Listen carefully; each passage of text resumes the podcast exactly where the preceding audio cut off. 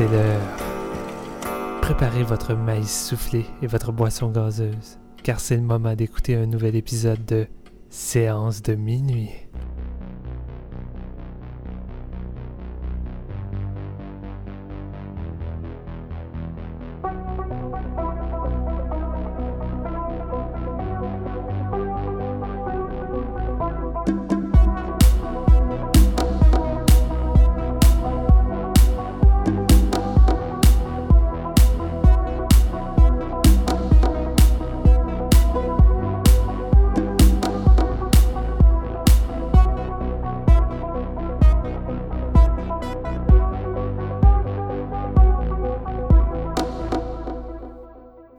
Bonjour tout le monde, bienvenue à ce nouvel épisode de Séance de minuit. Mon nom est Marc-Antoine Labonté et aujourd'hui, après un petit mois d'octobre euh, un peu plus tranquille, on revient en force avec Séance de minuit, un nouvel épisode assez euh, chargé, encore une fois.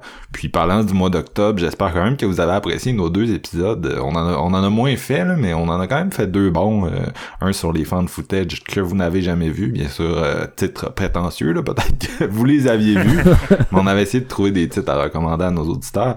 Puis une autre euh, suggestion euh, d'Halloween, je sais que l'Halloween est passé, mais ça peut peut-être vous intéresser. C'était euh, nos, découvertes préférées là, d'horreur dans la dernière année.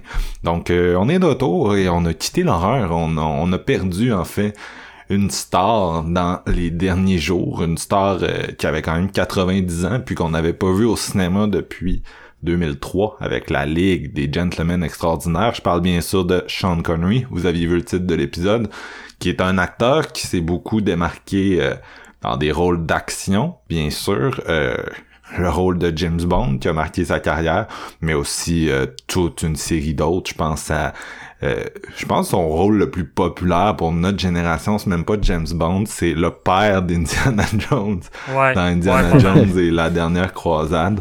Euh, il a été chez Brian De Palma pour euh, The Untouchables, Michael Bay avec The Rock. Euh, nous aujourd'hui, on va se pencher sur The Hunt for Red October de John McTiernan, réalisateur de Die Hard et Predator. On a aussi deux films peut-être un peu moins connus de lui, de Sean Connery, c'est-à-dire Outland de Peter Iams.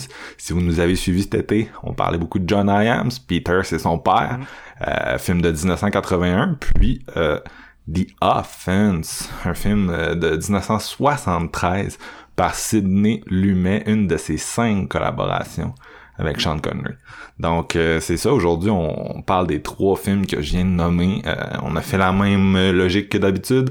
Chacun prenait un film, il va en parler en premier, il va expliquer les raisons de son choix, puis on va, on va revenir sur cette euh, grande carrière quand même Sean Connery dans le cinéma. Là. Puis c'est un acteur parfait pour séance de minuit parce que quand tu regardes qu'est-ce qu'il a fait, c'est ça, c'est action, action, thriller, bord en bord. Je sais pas ce que vous en pensez les gars. Euh, comme d'habitude, Jean-François Ouellette, Steven Lefrançois avec moi. Yeah! Très heureux d'être là pour parler du grand Monsieur Connery, Sir Sean Connery. Ouais, ouais, en effet. Euh, Oui. Sean Connery, Sean Connery qui a marqué moi euh, mon enfance euh, et c'est vraiment une grande euh, icône du cinéma qui, qui vient de disparaître. Et je pense que tu l'as pas mal mentionné Marc-Antoine, mais la plupart des gens ont connu Sean avec soit James Bond parce que la plupart des papas ont fait leur job de faire découvrir Dr. No, Dr. euh, Goldfinger et ainsi de suite, mais surtout le père d'Indiana Jones. C'est vraiment avec ça que, que j'ai connu euh, Sean Connery, mais j'ai vraiment un amour particulier pour Sean Connery parce qu'à une époque où moi j'ai grandi avec des Jean-Claude Van Damme, des Arnold Schwarzenegger, euh, des Steven Seagal, ce sont des mes héros d'action de jeunesse qui en tant que tels, c'est pas tant des personnes avec qui j'avais envie de de, de devenir euh, un héros comme eux. Tu sais, il y en a qui écoutent, euh, je sais pas moi, du Marvel de nos jours, c'est comme, ah, j'aimerais ça être Spider-Man. Mais tu sais, moi, quand j'écoutais ça, je me disais pas, Ah, j'ai envie d'être Jean-Claude Van Damme, j'ai envie d'être Steven Seagal. J'ai juste envie de me battre contre- comme Jean-Claude Van Damme ou comme Steven Seagal. Mais Sean Connery, ce qui est le fun, c'est que c'était une des rares stars d'action de l'époque que l'emphase n'était pas mise sur ses muscles ou sur son côté physique. Tu sais, Sean Connery, c'est vraiment qu'est-ce qui dégage. Je pense que c'est un des acteurs les plus charismatiques Mhm. du cinéma Ouais. d'action qu'on a eu. C'est un gars qui, en termes de performance, euh, vieillissait comme une bouteille de vin. Plus euh, Sean Connery vieillissait, plus il était charismatique, plus il était badass. Je m'excuse, mais son personnage dans The Rock, c'est peut-être un des personnages les plus badass que j'ai écouté quand j'étais jeune, puis j'avais envie d'être lui. Tu sais, je me foutais de Van Damme, de tout ça rendu là. J'étais juste comme Sean Connery avec ses cheveux blancs, sa barbe, puis sa façon d'agir est tellement hot, tellement fort que je me disais fuck. Euh, pour moi, c'est ça une grande Ouais. présence euh, de star d'action. C'est pas juste de te montrer qu'il est capable de faire des pirouettes, puis la split, puis ainsi de suite. C'est Mhm. c'est non seulement un grand acteur, mais c'est à travers son charisme et son jeu qui arrive à être une grande star d'action. Puis honnêtement, c'est fou. là. Il a commencé, c'est sûr que lui, son gros euh, moment d'action, c'était avec les James Bond dans les années 60. Puis faut dire que, tu sais, à Mhm. l'époque, une star de film d'action, c'était pas comme dans les années 80, justement, avec Van Damme. C'était une autre génération. Puis c'était moins euh, les musculatures saillantes de... de, de De culturistes ou de lutteurs puis genre les les les cascades comme tu disais là c'était c'était plus une question de, de prestance bien sûr. Puis on va parler aujourd'hui de au moins un de ces films d'action là The Hunt for Red October mais tu sais souvent c'est ça il est dans le film d'action mais c'est comme c'est pas nécessairement euh, tu sais, on se rappelle pas nécessairement de lui parce que oh il a fait euh, la split comme Jean-Claude non, c'est ça. Ouais, non, c'est ça. il a sauté il a il y a- fait un front flip d'une moto comme dans Hard Target qu'on a couvert plus tôt cette année. Mais tu sais, souvent, ce qui arrive, c'est que les stars d'action comme ça euh, vieillissent mal parce que justement, leur. euh, tu sais, sont- on mise tellement sur leur physique. qu'en vieillissant, ben, ça, ça s'estompe, veut, veut pas. Mais tu sais, Sean Mhm. Connery réussi à faire sa place parmi les nouvelles grandes stars d'action tu sais, des années 80-90 malgré son âge. Puis Ouais. il arrivait à les accoter et à être autant badass. là. C'est ça qui était c'est- aussi parce qu'il acceptait les, il acceptait les rôles secondaires. Tu sais, quand on regarde ces gros films d'action qu'on n'arrête pas de nommer, The Rock, Indiana Jones, Untouchable, Red October, c'est tous des rôles secondaires. Ouais, vraiment. Mais c'était avec euh, le charisme aussi, justement. Puis son charisme, ça, c'est quelque chose qu'il a jamais perdu. Comme vous dites, tu sais, je veux dire, le, le son de sa voix, c'est vraiment quelque chose Ouais. d'imposant. Son, son accent qui est comme... C'est ultra charmant, si on veut, aussi. Puis c'est pour ça qu'il a su le, le garder puis euh, pouvoir faire de l'action au- autant longtemps parce que, justement, il était pas euh, misé sur toutes Ouais. les culbutes que quelqu'un peut faire, tu sais. Ouais. Puis c'est ça que j'ai aimé aussi en le découvrant parce que de mon côté, j'ai réalisé que je connaissais juste les James Bond avant ma, ma rétro de l'épisode, si on veut. Fait que Ouais. J'ai connu ça quand j'étais bien jeune. Puis c'était un personnage que je pensais. Tu sais, c'est- j'ai découvert James Bond avec Sean Connery avant Pierce Brosnan. Ouais, moi aussi. malgré, malgré que c'était vraiment mon père, comme vous dites, qui, qui m'a amené ça. Mais euh, je me suis rendu compte que je le connaissais pas énormément en tant qu'acteur après les années 60. Puis j'ai vraiment eu un fun fou à le découvrir là-dedans. Parce qu'il a, il a fait vraiment plein de styles de films euh, vraiment intéressants, là, dans le fond. Tu me fais un petit pont, JF, parce que François Fleury, qui est un de nos auditeurs, nous avait demandé euh, notre appréciation générale de ses prestations dans les premiers James Bond. Il disait, je sais que l'épisode est pas là-dessus, mais j'aimerais ça, euh, si vous pouviez glisser un mot là-dessus. Puis je sais euh, que t'es un, un gros fan de James Bond, puis de Sean Connery dans James Bond en particulier, fait que c'est... Tu, te- tu te sens-tu apte, Jeff, à nous faire un petit euh, recap rapide de ce que t'as pensé de, de ces bandes? Je vous dirais que le premier que j'ai vu, c'est Doctor No. Puis bon, ça reste tellement un grand, grand classique dans ma tête, dans mon esprit. C'est un film que j'ai vu souvent quand j'étais jeune, puis que j'ai redécouvert avec l'achat. Ils ont sorti une espèce de coffret Blu-ray avec tout jusqu'à Spectre, dans le fond. Fait que je m'étais Ouais. retapé les 25 euh, en, euh, en rafale. Puis je trouve que Doctor No, euh, malgré quelques scènes qui vieillissent vraiment mal, puis ça, c'est un petit peu un des trucs du personnage de Sean Connery dans James Bond, on en parlait hors d'onde, mais qui c'est c'est très un personnage très comme misogyne puis Ouais. on met l'emphase sur son pouvoir qu'il y a sur les femmes puis un peu le shut up you're a woman puis c'est James Bond tout court, sais, pas juste Ben- celui de Sean Connery rendu là. non non effectivement Ah, mais, mais c'est pire avec que lui, là, tu sais. c'est pire dans, dans- dans les sept chapitres qu'il a, a fait là, mais, mais on y va euh, chapitre par chapitre. Moi, mon favori, c'est From Russia with Love, que, que j'aime vraiment beaucoup, que je trouve qu'il y a des, quand même des, des bonnes scènes d'action là-dedans, puis il y, a un, il y, a un, très bon rythme, parce qu'on s'entend, les James Bond dans ces années-là aussi, c'est beaucoup de, de, blabla, puis de, de scènes de, dialogue, puis genre de... C'est de l'espionnage et non genre du Pierce Brosnan que ça explose à la GoldenEye, là, c'est ouais. vraiment pas pareil. Mais je trouve vraiment que le, le, le trio de films à Connery, c'est vraiment Doctor No, From Russia with Love, puis euh, Goldfinger, parce qu'après mm. ça, je trouve qu'il perd un petit peu de ses plumes, là, surtout euh, vers Diamonds Are, for, euh, Are Forever, là, son ouais. dernier qu'il a fait avec la, la, la, compagnie, dans le fond. Qui a, il voulait vraiment leur signer, donc il y a eu un petit peu, euh, de, pas de bisbee, mais il a voulu négocier son contrat pour réussir à en refaire, parce qu'avant Diamonds, c'était vrai, il y a eu, George, pas George, c'est-tu George Lazenby? Oui, oui c'est ça. Il en a fait un. Exact. Dans le fond, il était censé le remplacer. Dans mon mais... à moi, c'est. Excuse. Ouais, c'est ça. ça a comme pas marché, mais non, c'est ça. ça. Moi, personnellement, dans les James Bond, là, je, je fais un hors-sujet, mais c'est vraiment celui de George Lazenby que je préfère. Celui où il finit par se marier, où il y, a un, il y a une profondeur dans le personnage un petit peu plus, parce que Sean Connery, c'est un personnage dans, dans les James Bond qu'on connaît pas énormément. On connaît pas le passé, puis c'est vraiment tout ce qui se passe au présent.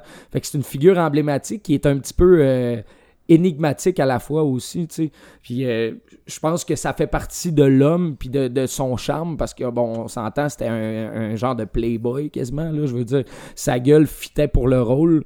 Sauf qu'en 2020, quand tu redécouvres cette portion-là de l'histoire de James Bond, ça vieillit pas tout le temps aussi bien. Non, c'est ça. Par contre, je pense que ça vieillit mieux que la portion de Roger Moore. Ça, je me garde une petite, ah, c'est la pire. Honnêtement, c'est la pire, celle-là. Roger Moore, il est allé. Ben, tu sais, je veux dire, dans, quand tu vas dans l'espace, ça va mal. Ouais. Tu vas dans l'espace à la genre euh, Roger Moore, ça file pas. Tu sais, Austin Power existe à cause à... de Roger ouais, Moore. OSS 117 existe à cause de Sean Connery. Fait que... Exactement. Ouais, ça, je suis bien content, ça. si tu veux aller la, là. La là. portion là, de, de, de, de voyons. Euh, Spectre, mais de Blofeld, puis tout, là, les premiers James Bond, euh, le méchant est vraiment intéressant parce qu'il y a quand même une, idée de suite, si on veut, de, chapitre en chapitre dans les premiers. C'était vraiment les premiers chapitres d'une série qui n'était pas une série à la base. Fait que je, pense que l'idée du méchant derrière tout ça, qu'on garde un petit peu le, côté Spectre très, très, très énigmatique, c'est ça qui me charme le plus dans les premiers chapitres de, de James Bond avec Connery. Toi, Steven, t'aimais ça aussi, les... c'est James Bond? Écoute, c'est assez similaire à GF. Moi, veux, veux pas, j'ai de la nostalgie dans ça. Fait que c'est difficile d'être critique, réaliste, puis euh, avec tout ça. Mais tu sais, je veux dire, c'est mon père qui m'a fait découvrir James Bond avec Dr. No, Goldfinger. Euh, la première fois que tu découvres Sean Connery dans Dr. No avec son fameux Bond, James Bond, avec la partie ouais. de cartes, je veux dire, sa façon de jouer, tu sais, sa façon de regarder ses sourcils. Tu sais, Sean Connery, c'est tout le temps un jeu très euh, au niveau du visage, hein. Puis tu sais, mm -hmm. c'est tout le temps ça qui marque. Puis comme tu l'as dit, GF, sa, sa voix sa voix qui est vraiment Son comme de voix est ouais ouais ça, ça, vient vraiment te chercher. Il y a de quoi d'énigmatique dans tout ça. Et euh, tu sais James Bond je veux dire c'est très ancré dans son époque. Je veux dire on est rendu habitué à ça. Euh, c'est peut-être des films qui sont rendus moins le fun à revisiter en dehors de la nostalgie. On dirait que je prends moins plaisir avec tous les défauts puis le côté aspect plus vieillot qui est plus présent. Mais je veux dire je garde beaucoup d'affection pour Goldfinger. C'était pas mal mon, ouais. mon, préféré, surtout avec sa chanson thème également, qui est, qui est très mémorable. Euh, c'est sûr que, tu sais, aujourd'hui, moi, James Bond, je l'associe plus à Daniel Craig, mais surtout à Casino Royale, qui est maintenant mon James Bond favori, parce que j'ai, moi, j'aime ça quand on présente un personnage qui était pratiquement invincible comme étant un être humain maintenant, un personnage qui ouais. fait des erreurs, un personnage qui est comme bousculé psychologiquement. Fait que je trouvais que c'était une façon intéressante de l'amener, alors que Sean Connery, c'est à l'opposé. C'est le héros d'action parfait, la classe, qui peut avoir toutes les femmes qu'il veut, qui réussit tout. T'sais. Puis, tu Sean Connery, après ça, toute sa carrière, ça a pas mal été ça. Le héros d'action parfait, que tout le monde voudrait suivre. que. Tu verrais euh, Sean Connery... Euh, partir un groupe pour partir quelque part, puis tu sais, ça serait ton chef, puis gars, je suis confiant, c'est beau, je vais te suivre, Sean, j'ai parfaitement confiance en toi. Puis tu sais, ce qui est intéressant, c'est qu'on va parler d'un film aujourd'hui qui brise un peu cette image-là et qui, ouais. qui, qui, amène ça ailleurs. Puis c'est ça qui est le fun avec la carrière de, de Sean Connery à dehors des James Bond, c'est qu'il a quand même une carrière variée. Il a pris des risques. Il a eu des rôles assez what the fuck, dont un film qu'on n'a pas parlé aujourd'hui, mais qu'on va qu'on aurait pu parler en fait. Là. Marc s'attendait peut-être à ce que Jeff le prenne, mais non, c'est ça. C'est vraiment un homme euh, à la carrière quand même assez euh, variée, qui reste une icône, euh, une icône emblématique du cinéma, puis qui honnêtement me fait beaucoup de peine de voir son départ, mais tu sais. La démence embarquée dans le, dans le projet en plus. Ouais, ouais, ouais. Rendu là, t'as pas de qualité de vie. Mais je le savais même pas, ça. Je l'ai lu en dernier, tu sais, quand il est mort, qui, qui était dans la démence, puis j'étais comme, ok, ouais. Ça faisait, faisait longtemps qu'on le savait. Ça faisait 4-5 ans que c'était comme d'un média, là, staff par sa femme, entre autres. Euh, moi, pour glisser un mot sur ces James Bond, je suis pas un... écoute, je vais, je, vais, je vais parler de quelque chose qui a peut-être... C'est un référent culturel, il y a peut-être du monde qui vont se rappeler, mais 1998-1999, Radio-Canada, l'été, quand il y avait rien, là, parce que c'était l'été, euh, tous les jeudis soirs, il y avait un James Bond, bien sûr, euh, en 98, euh, les Pierce Brosnan, c'était très récent, fait que il y avait pas ses films à lui, euh, même pas GoldenEye, là, qui était, qui, qui avait juste trois ans à l'époque, ça arrêtait avec les, les Timothy Dalton, les deux qu'il a fait, mais il y avait tout, euh, il y avait tous les films, euh, tu sais, du premier euh, Sean Connery jusqu'au dernier Timothy Dalton, George Lazenby et, et, tout et tout le, le tralala, puis à toutes les, tu sais, il les présentait chronologiquement, puis à tous les soirs de l'été, il y en avait un, puis moi à l'époque j'écoutais pas tant de films, mais ça je, je les ratais pas, tu sais, parce que je, mm. j'avais j'avais du fun, puis je les écoutais avec mes amis du même âge de l'époque puis on avait du fun, tu sais. Puis moi c'est con, mais euh, même à cette époque-là, Sean Connery c'était pas mon préféré. J'étais plus un Roger Moore euh, kid. Euh, c'est c'est ah whack là, le monde va me juger, mais moi mes deux préférés quand j'étais kid c'était The Spy Who Loved Me puis euh, The Man with the Golden Gun avec euh, Christopher Lee puis Hervé. Ils sont quand même les meilleurs de Roger Moore. De Vilchaise puis. l'accorde là-dessus. c'est quand même, c'est quand même un twist ça. Je l'ai pas vu venir pantoute. J'étais aussi un fan de The World Is Not Enough qui est le, c'était comme le film qui venait de sortir euh, à ce moment-là là, mm-hmm. avec Denise Richards qui est partout dans, dans les épisodes mais qui était une Bond girl en 1999.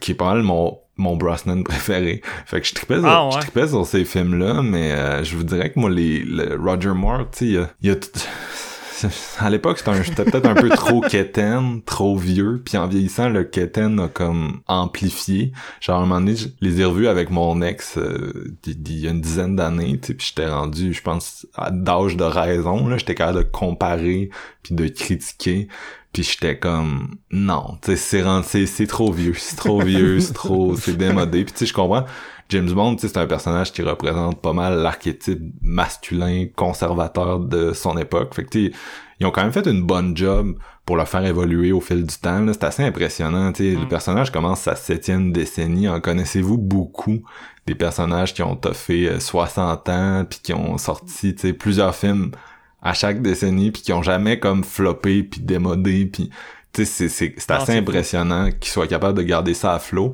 mais James Bond sincèrement j'en ai juste je m'en fous. Tu sais, c'est pas une franchise qui m'intéresse beaucoup. Tu au-delà de la nostalgie d'avoir joué à GoldenEye puis d'avoir écouté tous ces films-là quand j'étais enfant, c'est vraiment des films de nostalgie. Là, tu sais, je les écoute adultes puis c'est plus cringe qu'autre chose pour moi. Puis même les Daniel Craig, en dehors de Casino Royale, je un fan de ce qu'ils ont fait. Fait que, tu sais, c'est vraiment pas pour moi. C'est ça que je voulais dire, là, mais euh, je suis je suis quand même content de faire cet épisode-là, puis de toute façon, il est pas sur les James Bond, là.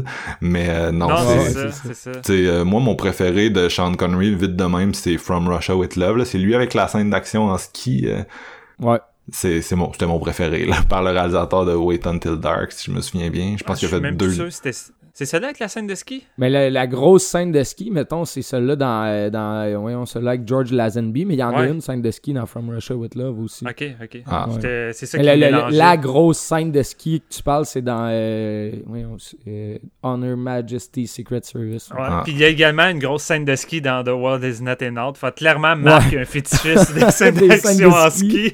c'est bon ça. Peut-être que mon Sean Connery préféré, c'est le film de George Lazenby finalement. Fait que désolé, désolé désolé, Sean, mais c'est pas pour moi. Fait que on, va enchaîner, on va embarquer euh, dans nos films. Comme d'habitude, on y va en ordre chronologique, c'est-à-dire qu'on va commencer avec moi, mon film qui est The Offense. Get up. The hand. Broken it. broken, if that's what you're worrying about. Mad, I think you must be. Mad? You're the one who's mad, Baxter. You won't find me chasing girls across the common ripping their clothes off. You won't find me following girls home from school. Would you like a sweet? You come with me, little girl. I'm trying to show you. I know you. I can't get enough at home.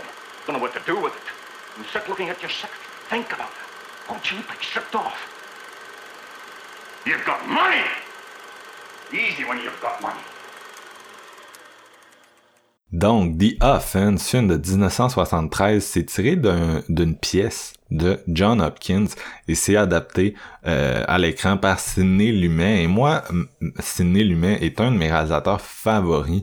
Euh, c'est quelqu'un qui a évolué sur de nombreuses décennies, qui a fait beaucoup de films. Oh, également un livre sur le cinéma qui est vraiment, un- je pense, un must là, pour les, les gens comme moi, tu sais, qui sont un peu... Euh, on n'a jamais étudié en cinéma, rien, mais on est comme intéressé par le médium. C'est comme un, un bon un bon livre comme pour te te faire rentrer un peu dans cet univers-là, en gros, là, euh, d'une perspective de, de néophyte. Mais bref, euh, Lumet, que vous connaissez si vous êtes allé au cégep, 12 Angry Men, qu'on a- on voit dans toutes les... Masterpiece. Pardon? Masterpiece, je veux dire, c'est un des plus grands films du cinéma tout court. on, on- un film qu'on voit dans tous les, les cours de philo euh, de la Terre, là, ton, quand tu viens juste de sortir du secondaire, t'arrives en philo, ça fait trois semaines t'es au cégep, puis là, il, il te présente les, les concepts de vraiment de base là, de, de Platon, Socrate, puis là, il te sort 12 Angry Men euh, pour voir les postures un peu des, des 12 euh, des 12 jurés, puis là, tes analyses, puis tu fais un travail là-dessus. Euh, puis je pense que c'est vraiment comme un must là, dans le sens qu'il y a beaucoup de monde qui vont relate à cette expérience là. sinon, il a fait deux classiques avec Al Pacino, Dog Day Afternoon et Serpico dans les années 70. Puis bien sûr, il y a eu euh, Network dans la même période avec Howard, Beale, I'm Mad as Hell. Tellement bon, là. Également euh, Murder on the Orient Express. Euh, Les la, The Wiz? la première version qui est, oui, The Wiz que t'avais couvert avec Jean-François, si je me trompe pas, dans ton feu, ton podcast. J'avais complètement oublié que c'était Sidney Lumet qui avait fait ça, puis je suis comme, what the fuck? Mais tu sais, je veux dire, euh, on, faut, faut bien que tout réalisateur finisse par avoir un, un dans, dans Ouais. leur filmographie. là. Mais bref, tu sais, je pourrais parler de sa filmographie toute la journée. Je veux dire, c'est un gars qui a commencé dans les années 50 à la télévision, 12 Angry Men, qui est son premier long métrage, puis il a fini en 2007 avec Before the Devil Knows You're Dead, dans lequel t'as Ethan Hawke, puis euh, Philip Seymour Hoffman. Fait que tu sais, c'est vraiment euh, une filmographie géante, là. Euh, et euh, c'est ça, cinq collaborations avec Sean Connery. Donc c'était vraiment, euh, c'était des partenaires créatifs qui s'appréciaient puis qui sont revenus souvent ensemble. Puis euh, pour mettre ça en contexte, Connery justement qui, qui a commencé à collaborer avec lui dans sa période James Bond, il essayait comme de, de il avait comme le désir d'être pris un peu plus au sérieux là.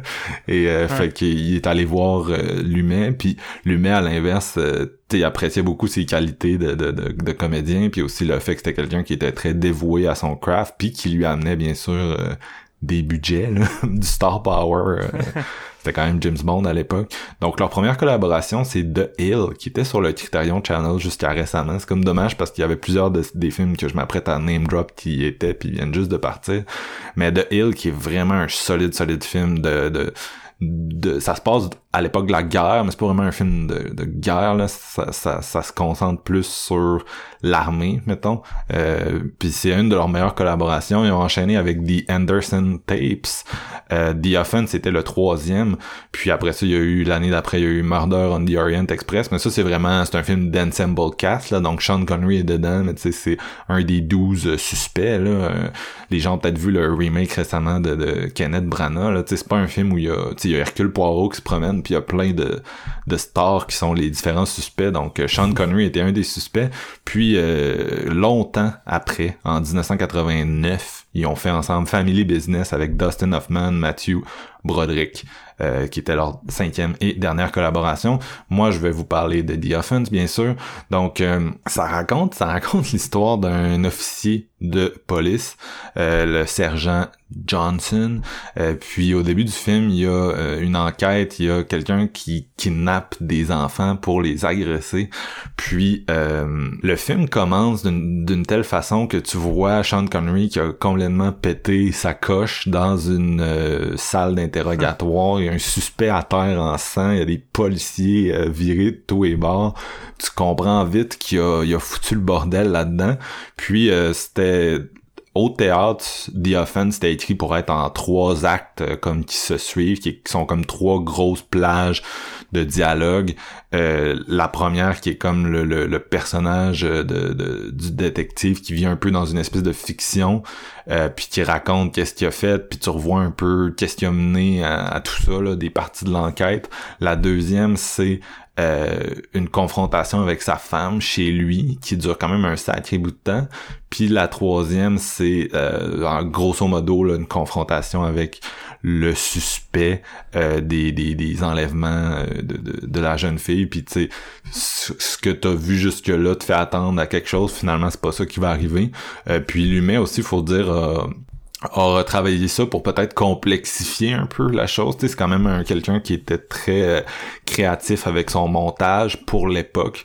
Un peu comme euh, John Frankenhammer, que j'aime beaucoup aussi. Ces gars-là sont arrivés dans les années 60 avec une expérience de TV, puis ont rentré la TV dans le cinéma, puis pour le mieux, tant qu'à moi, là, ils ont vraiment ajouté euh, du montage créatif, puis qui rend le tout beaucoup plus tu veux dire, si tu faisais juste regarder le scénario straight adapté par quelqu'un, si mettons que c'est, c'est, ça aurait facilement pu virer dans quelque chose d'assez classique puis qui aurait perdu de son lustre après 50 ans, tu sais, je veux dire, je pense même qu'il y a des gens aujourd'hui qui vont regarder ça puis ils vont être comme, ok, tu sais, c'est bon, mais tu sais, c'est pas, tu sais, ça reste un thème qui a été abordé souvent depuis puis qui a peut-être été comme je veux dire, euh, qui a peut-être été un peu plus approfondi, mettons.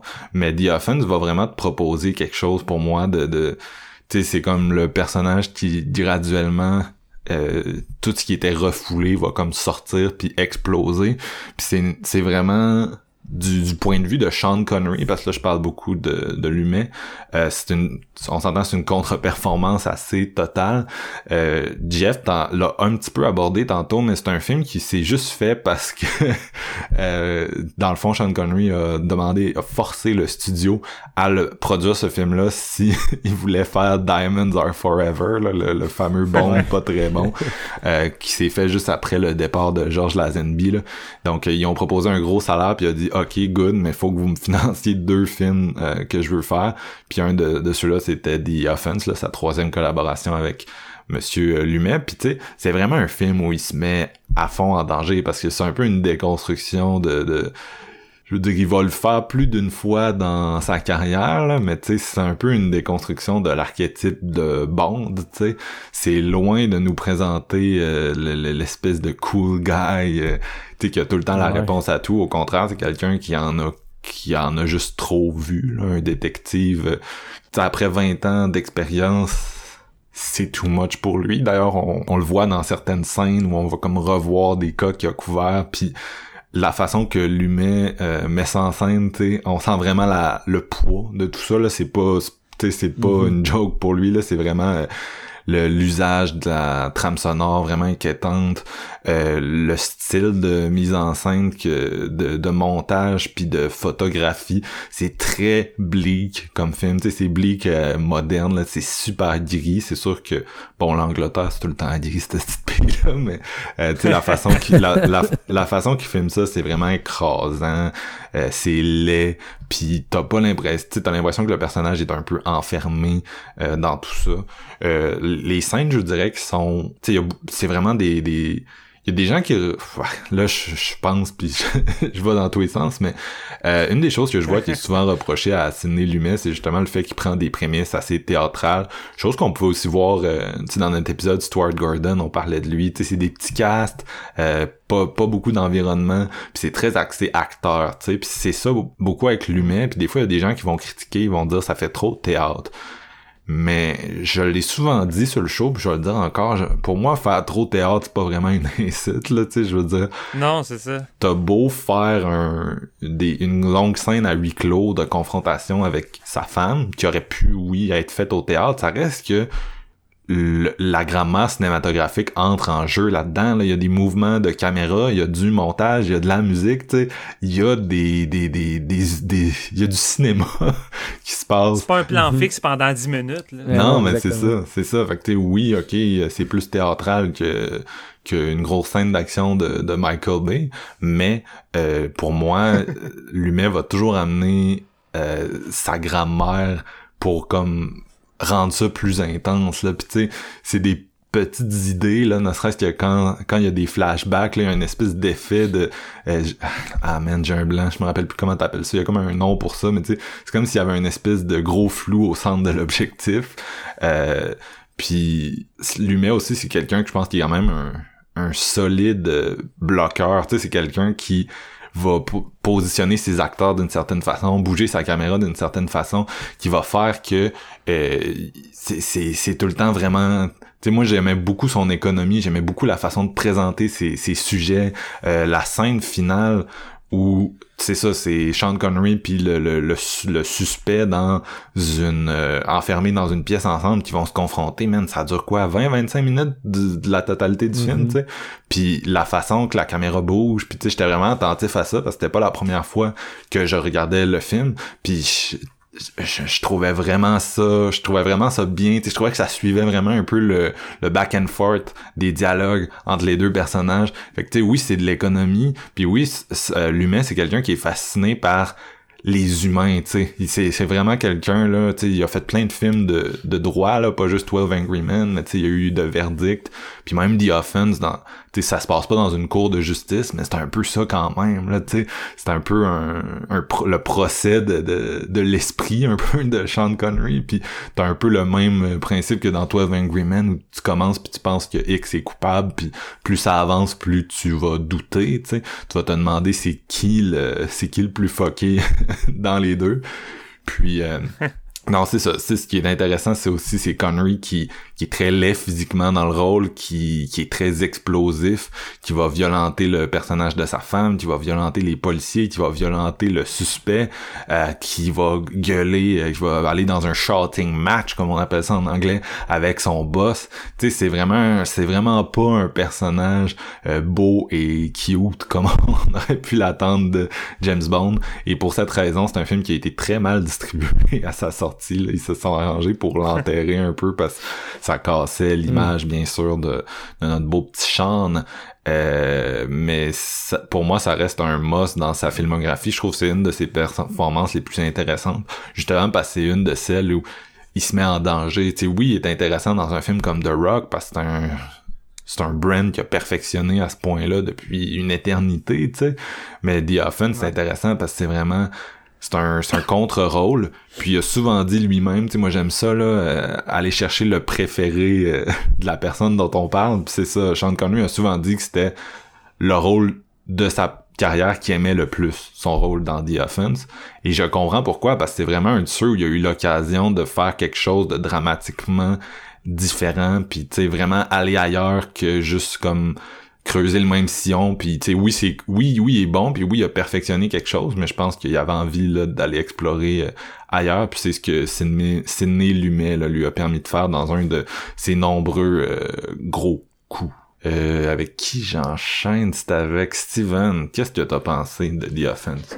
Moi, c'était ma première fois. Fait que j'étais quand même assez content que tu euh, choisisses celui-là parce que j'aime beaucoup également Sidney Lumet. Puis, y, a-tu du monde qui aime pas Sidney Lumet rendu là? Je veux dire, quand t'aimes le cinéma, je pense que c'est euh, pratiquement une obligation d'aimer le cinéma de, de, de Sidney Lumet. Je veux dire, il, a- il a inventé puis peaufiné tellement de choses. Je veux dire, c'est rendu là, c'est comme dire j'aime pas euh, Hitchcock. Là, ah ben j'ai tu sais, j'ai l'impression qu'il y a peut-être du monde qui vont trouver ça peut-être daté ou juste tu sais, un peu à la Billy Wilder là Billy Wilder euh, l'insulte que je vois ben le, le reproche que je vois le plus de nos jours c'est qu'il est comme trop basic. Tu sais, il a tellement inventé d'affaires qu'on dirait que le monde le prenne pour acquis de nos jours. C'est peut-être un peu ça aussi avec Sidney Lumet. Tu sais, c'est quelqu'un qu'on a tendance Ouais. à prendre pour acquis des fois, je pense. Là. Puis c'est ça. Euh, ma première fois, je l'ai loué sur iTunes. euh, puis c'est un petit peu dommage parce que le transfert était en standard. Fait que c'était même pas en HD rendu là. là. C'est, vraiment, j'avais le feeling de regarder un vieux DVD de la MGM. Alors que Kino ont, ont sorti un beau Blu-ray avec un nouveau transfert. Fait que déjà là, ça m'écœure euh, un petit peu. Mais somme toute, ça n'a pas changé grand-chose euh, à mon appréciation du film. J'ai vraiment adoré ça. Euh, parce que c'est un film qui m'a pris au dépourvu. Alors qu'au début, ça débute, somme toute, euh, de façon assez classique avec un Sean Connery en mode Dirty Harry, euh, espèce de policier badass qui a pas la lampe dans sa poche, qui, qui agit quasiment en plus avec son gun et ses poings que les règles de, de- la police. Mais un coup, un coup avoir passé le- le- le- la première partie du film où ils vont trouver le suspect, la, ben, présumé suspect, la petite fille qui va disparaître, tout ça, on va commencer à s'enfoncer de plus en plus euh, dans l'esprit du personnage de Sean Connery. Et c'est là qu'on va se retrouver dans un film qui est foutrement plus dark que qu'est-ce qu'on pourrait croire au départ euh, par rapport à... Tu sais, moi, je m'attendais honnêtement à un, un film d'enquête euh, quand même élevé, mais quand même plus classique dans son action. Mais ici, on est, plus dans l'espèce de... Pratiquement le film d'horreur psychologique. Là. Je sais pas pourquoi je pensais à Seven par moment, surtout dans son montage des séquences où que tu vois les, les scènes de meurtre que Connery a dû endurer au-dessus de 20 ans, parce que ça fait 20 ans qu'il travaille dans la police. Puis la façon que c'est monté, Ouais. euh, c'est creepy as fuck, là. Tu t'as- une des séquences qui m'a le plus marqué, à un moment donné, t'as comme un, un long plan, euh, plan large, puis tu vois le train passer, puis c'est une personne morte qui se fait descendre par une corde. Puis évidemment, avec l'aspect très euh, gris et pluvieux de, de Londres, ça rajoute vraiment un, un côté creepy où tu as un moment de montage qu'on- on, nous- insère souvent un, plan de, de- de fleurs, des belles fleurs, puis la caméra finit par monter, puis tu as un cadavre tout pourri qui est comme pendu à un arbre, puis j'étais comme, my god, en quelques instants, comme tu disais, Marc, l'humain arrive à t'incruster les images qui parsèment l'esprit du personnage de Sean Connery, qui est tourmenté, puis à quel point c'est un homme brisé. Puis le case de, de, ça, de ce présumé pédophile-là qui, a attaqué plusieurs enfants, est comme la goutte qui fait déborder le vase. Et Sean, tu, tu le vois juste craquer. Et moi, je suis pas habitué de voir cet acteur-là autant à découvert, mais autant euh, blessé puis autant craqué, tu sais. Fait que le fait de le voir de plus en plus s'enfoncer dans cette espèce de délai-là, moi, ça m'a pris au dépourvu. Puis sa performance elle est juste phénoménale.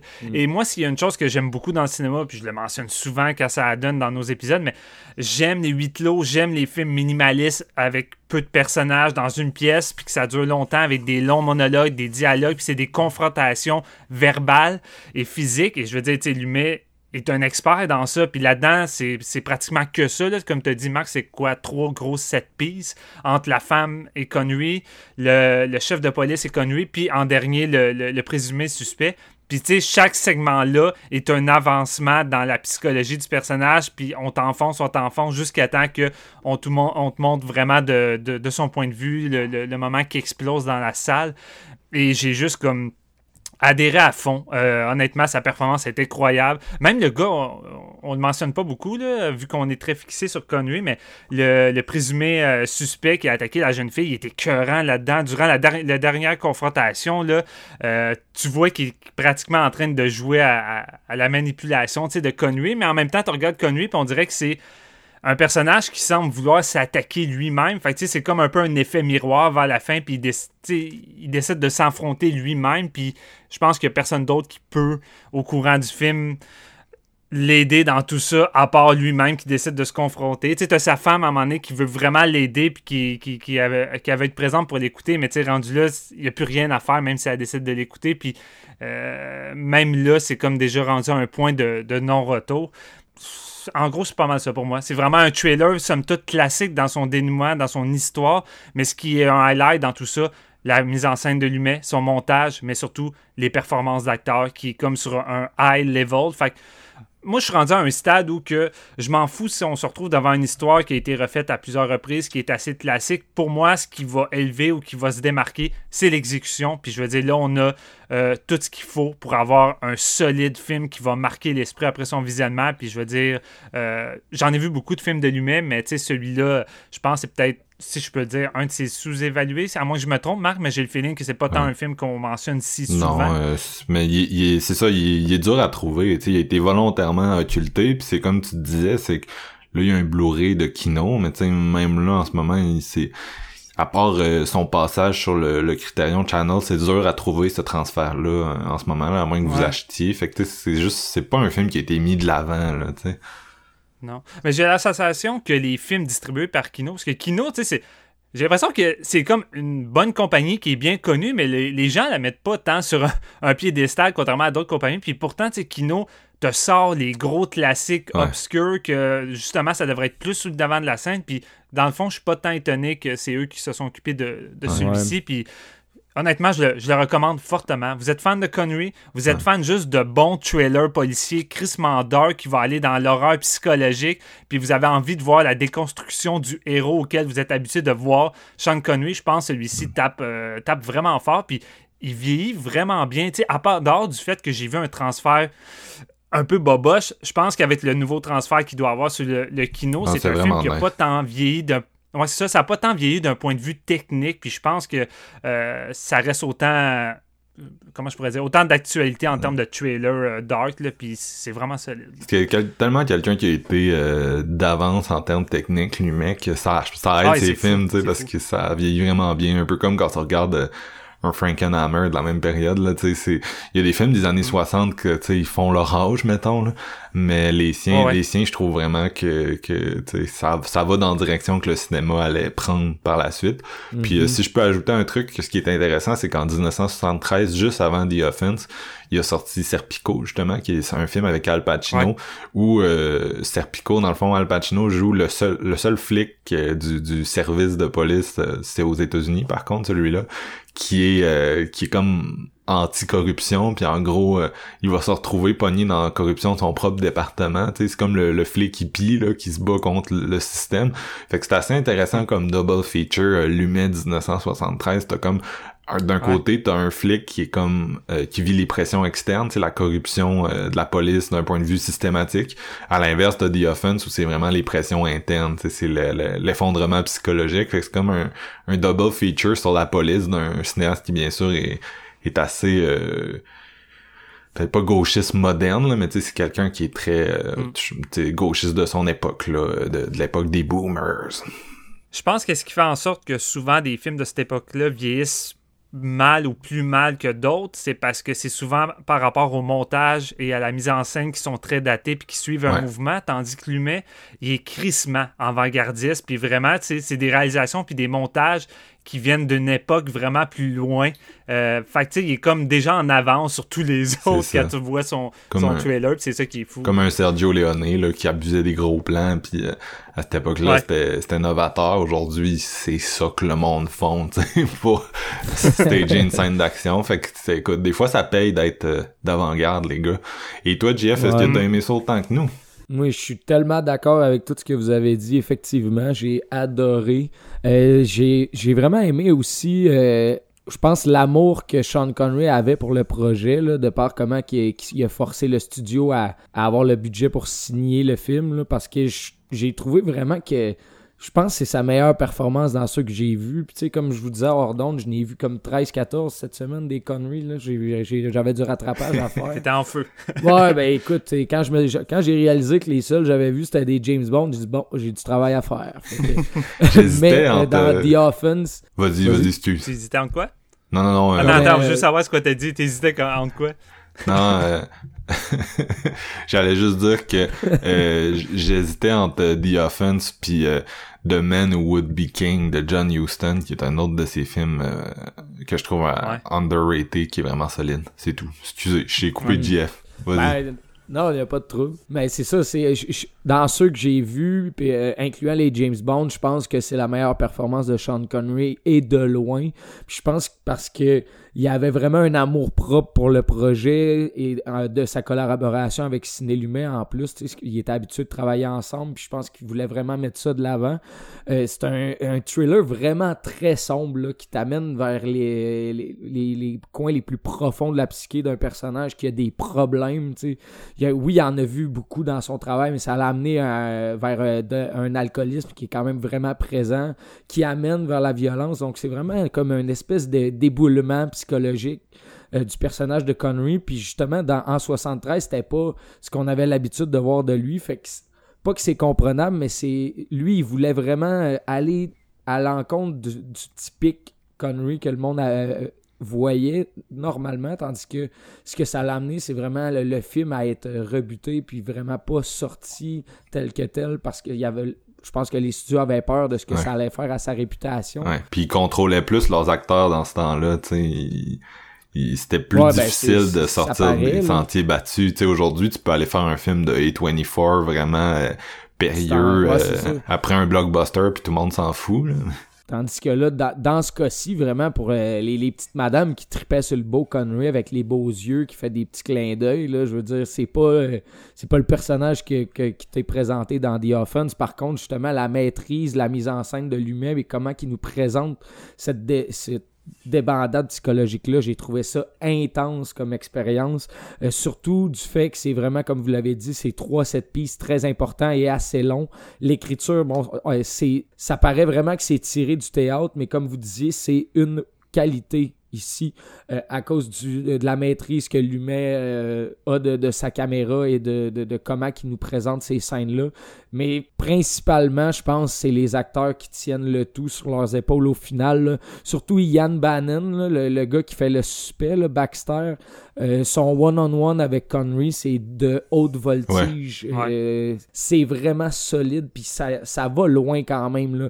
Autant physiquement pour les acteurs que je pense que leur niveau de concentration aussi, c'est là que tu vois qu'ils ont vraiment une profondeur dans leur travail. J'ai vraiment adoré ça, puis j'étais sur le bout de mon siège parce que c'est ça, c'est que ça va pas où ce que tu penses que ça va aller. Tu sais, c'est vraiment un conte à euh, c'est une histoire à rebours. Là. Dans le fond, euh, le, le- le- le film commence avec un long euh, genre de plan au ralenti qui va te montrer comment que ça finit, mais pas vraiment. Puis après ça, tu vas voir toute l'histoire qui va amener vers cette euh, finale-là qui est vraiment intense. C'est fucké. J'avais pendant les scènes où ce qu'on voit, mettons, tout ce que Connery a vécu, son personnage, là, les scènes un peu hardcore, que j'avais quasiment un feeling à un moment donné où ce que c'était du maniac des, de, de 80, où ce Ouais. que certains plans étaient tellement crus, je me, je me disais, on dirait qu'on est dans de quoi où ce que le personnage, il est comme, il se sent sale, mais il est pas capable de s'en sortir parce que ça y colle à la peau tellement intense. J'avais ce feeling-là que c'était crasseux puis vraiment pas legit.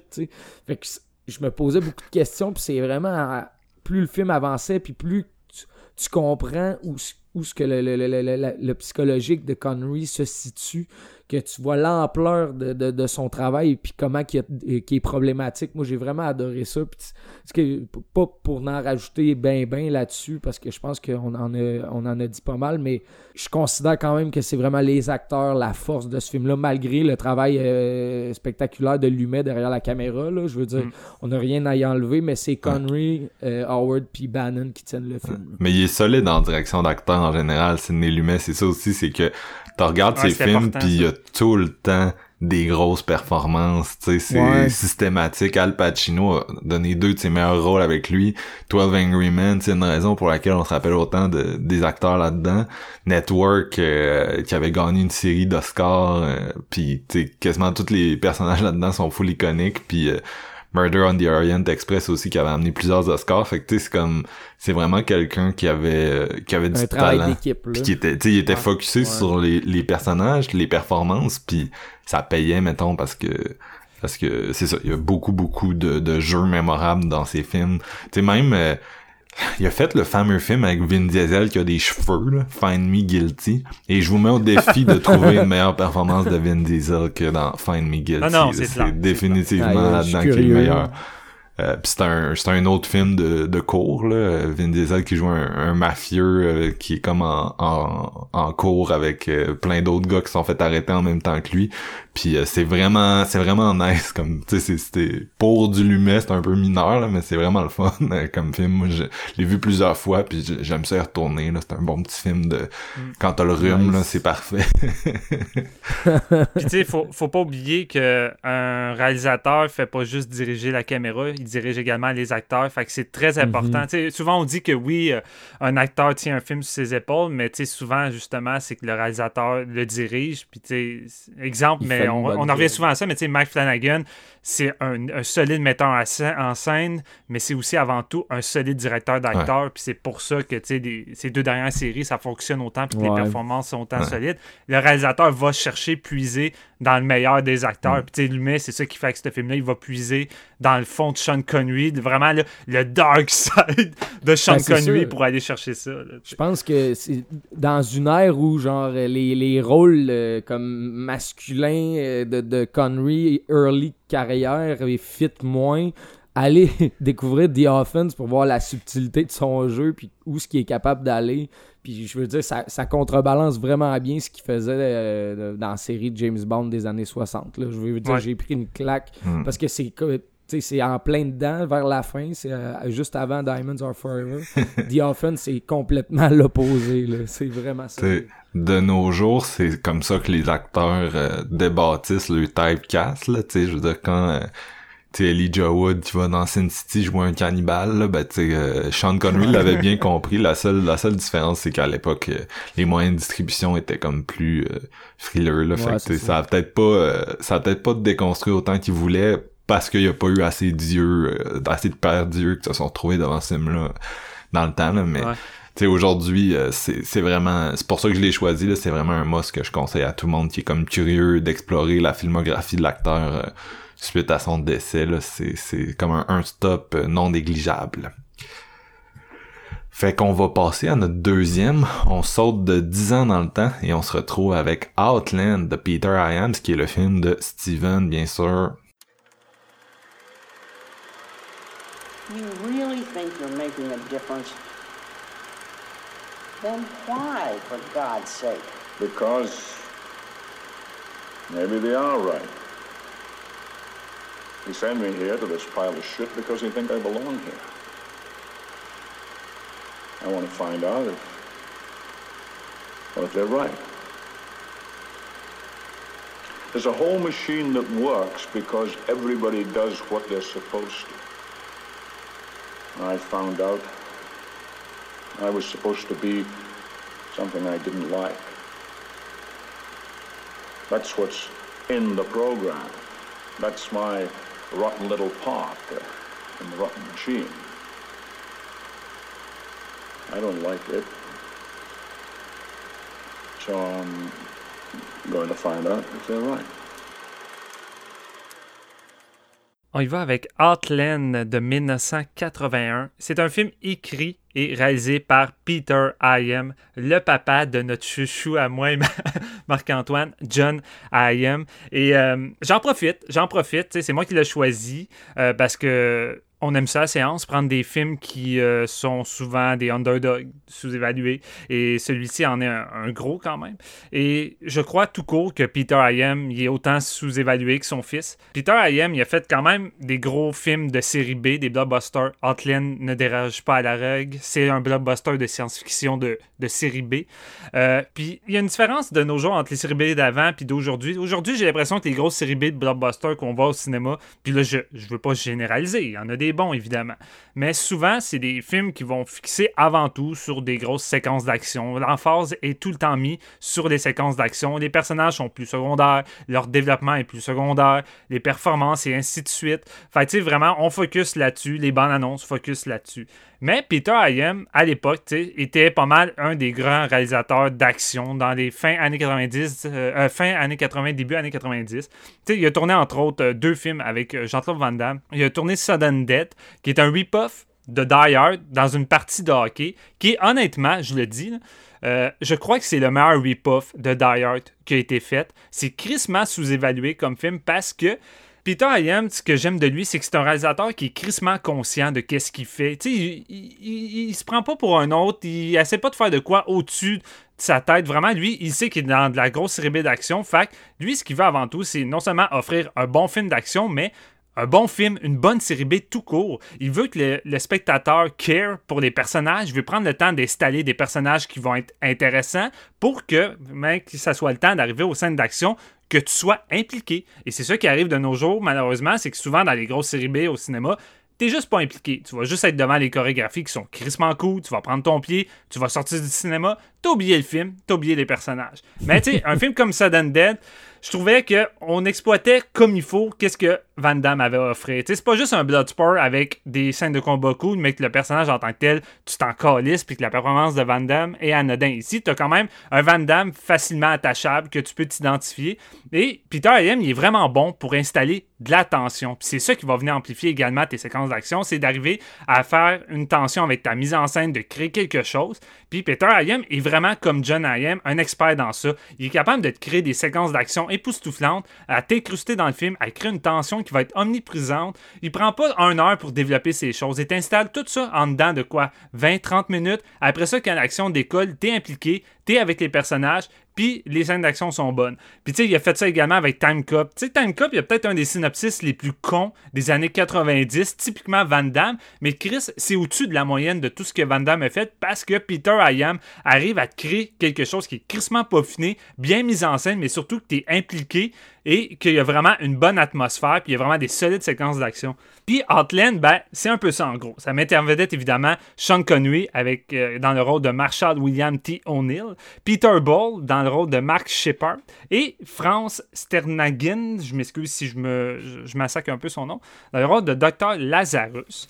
Et on va suivre justement le shérif William T. O'Neill qui va accepter le poste principal d'une station de forage minier qui est installée sur l'un des satellites sur Jupiter. Puis deux semaines après son arrivée, il commence à avoir une espèce de série d'incidents bizarres qui se produit de plus en plus. Euh, il y a un homme en panique qui va ouvrir sa combinaison alors qu'il est complètement à l'extérieur, ce qui va engendrer une solide scène d'explosion qui n'est pas enviée à Total Recall, qui est quasiment solide. Et on va avoir aussi un autre qui décide de prendre l'ascenseur vers l'extérieur alors qu'il n'a pas de combinaison, ce qui est assez dangereux également. Ou il va y avoir un autre gars qui va carrément avoir une crise de psychose et qui est sur le bord de tuer une, prostituée. Puis le plus bizarre dans tout ça, c'est que euh, les trois hommes en question n'ont aucun antécédent criminel. Euh, c'est des travailleurs autonomes normaux qui avaient aucun problème, qui travaillaient bien, ça fait longtemps qu'ils étaient là. Fait que le shérif William ne croit pas vraiment à la fameuse théorie du suicide que tous les autres policiers ont, euh, ont décidé d'imposer à tout ça. Et il va mener sa propre enquête. Puis finalement, il va découvrir que c'est la grande corporation qui drogue ses employés euh, dans le but de les faire travailler non seulement plus et d'être plus actifs. Cette drogue, c'est pas mal l'effet principal recherché, mais qui, après plusieurs mois, cause la mort à cause de terribles effets secondaires. Euh, vraiment assez extrêmes. Puis alors que tout le monde euh, sur la station semble être impliqué dans ça, même les policiers corrompus qui ont juste accepté, qui acceptent des paiements de la grosse corporation, les civils, si je peux dire, qui, vivent aussi également là, les miniers qui acceptent de se droguer parce qu'ils euh, sont mieux payés, évidemment, acceptent tout ça, ferment les yeux. Mais William, lui, décide d'affronter tout seul ce système et de vouloir foutre en prison le grand boss, euh, le Mark Shepard, au risque de perdre sa propre famille et sa propre vie. En gros, c'est ça. Euh, évidemment, euh, si vous êtes amateur de western, vous écoutez ça, puis pour vous, ça va être un western futuriste. Ça a vraiment une grosse vibe de tout ça parce que c'est un remake non officiel de High Noon de Fred Zinman avec Gary Cooper. Puis quand je dis un remake, je veux dire, c'est pas juste qu'il y a des trucs qui, ressemblent, c'est vraiment, il y a une partie du film qui ça devient littéralement ça. Je veux dire, Sean Connery, c'est comme Gary Cooper. Mais juste une partie. Tu sais, je trouve le monde en met beaucoup sur la ressemblance à High Noon parce que c'est vrai que les 40 dernières minutes quand même, mais la première heure qui s'aide vers ça, pas, pas en tout, là, tu sais. Ben, c'est ça, tu sais, j'avais vu High Noon avant ça, puis j'ai décidé de le revoir parce que j'ai vu beaucoup de, comparaisons, parce que je me rappelais pas suffisamment. Je l'ai réécouté cette semaine. Ensuite, j'ai écouté Outland. La première heure de Outland, j'étais comme, je vois pas tant. sais, oui, il y a le fil western, mais je vois pas tant le, le côté I know. Mais tu sais, la dernière heure, tout est là. Je veux dire, Sean Connery, il est tout seul. Il n'y a aucun policier qui veut l'aider dans tout ça. Sa femme, avec son fils, décide de s'en aller, de le laisser tout seul là. Elle veut qu'il vienne avec lui, mais lui, il peut pas. Il faut qu'il reste là. Euh, puis tu as un ultimatum de 60 heures avant que les méchants arrivent sur la plateforme pour venir l'attaquer. Tu sais, c'est la même chose que I know rendu là. Fait tu sais, c'est vraiment la deuxième partie. Puis tu sais, I- j'aime beaucoup quand même High Noon. C'est un film révolutionnaire dans son époque. C'est un film qui a apporté des nouveaux standards dans le film de western en termes de montage, en termes de tension, mais surtout de temps réel. Tu sais, c'est un film qui se déroule en temps réel euh, où tu vas suivre la- l'heure à laquelle euh, le, le- le- le shérif Gary Cooper va essayer de s'organiser pour euh, accueillir les, les vilains qui vont venir foutre la merde. La seule différence, c'est que j'ai quand même une petite préférence pour Outland Ah, parce que je non. trouve que. Écoute, laisse- attends, Marc, Vas-y, vas-y. Vas-y. OK. I Know, I Know, je suis conscient, c'est quand même un meilleur film. Tu sais, je veux dire, Outland, c'est vraiment de la grosse série B d'action, de, de science-fiction. Mais il y a un point, je trouve que Peter Ayam réussit mieux que I Know, c'est à justifier un peu les, ag- les agissements puis la profondeur euh, du personnage de, de- du Marshall William interprété par Sean Connery. Tu sais, je vais le dire tout de suite, je suis pas un grand fan de Gary Cooper en tant que tel. C'est pas un acteur que j'affectionne plus qu'il faut. Et dans I mon plus gros problème, c'est que lui, il décide de rester là. Il vient de se marier, il est supposé s'en aller, il prend sa retraite, mais la dernière journée qu'il décide de s'en aller euh, après son mariage, euh, le nouveau shérif il est pas là. Il va arriver le lendemain. Puis lui, ben, sachant que les autres méchants vont arriver, il décide de vouloir rester là. Puis on justifie pas mal sa, raison de rester là, puis de pratiquement perdre sa femme qui veut s'en aller en seulement, ben écoute, c'est la bonne chose à faire. Je dois rester, c'est mon devoir, c'est tout ça. Puis on dirait que j'arrive pas à, y croire, tu sais, que ça vaut tant la peine qu'ils veulent rester là, puis euh, tu sais, tout le monde lui fait dos, tout le monde n'arrête pas de dire tu devrais foutre le camp, mais lui il dit bah gars, faut que je reste, c'est la bonne chose à faire. On dirait que la justification manque de viande à l'entour de l'os, tu sais. Tandis qu'ici, avec à peine quoi, deux scènes. La, la fameuse scène où que la femme de, de, de Connery va y annoncer qu'elle est plus capable d'avoir ce mode de vie-là. Parce que Connery, c'est un policier, une grande gueule. C'est quelqu'un qui s'adapte pas tant bien au système. Il veut pas être conforme. Euh, lui, il veut faire les, les choses bien, mais il se fait tout le temps envoyer d'une station à une autre parce que justement, il se mélange pas bien euh, avec toutes les, les, les paperasses puis la corruption qu'il y a.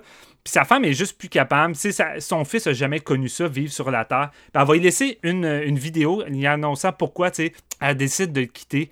Puis, tu sais, ce- personnage-là féminin est pas tant présent dans le film, mais on y donne de la chair puis de la cohérence avec une seule vidéo. Puis la réaction de Connery face à cette vidéo-là, tu sens tout le poids. Connery dit pas un mot, il veut même pas parler vraiment de ça à d'autres personnes, mais juste lui qui regarde cette vidéo-là, je trouvais que émotionnellement, c'était vraiment fort et ça venait justifier beaucoup de choses. Euh, Et ça venait rajouter du poids sur le passé de leur relation. Je trouvais que c'était vraiment bien écrit. Puis tu sais, c'est Peter Ayam qui écrit également ce film-là.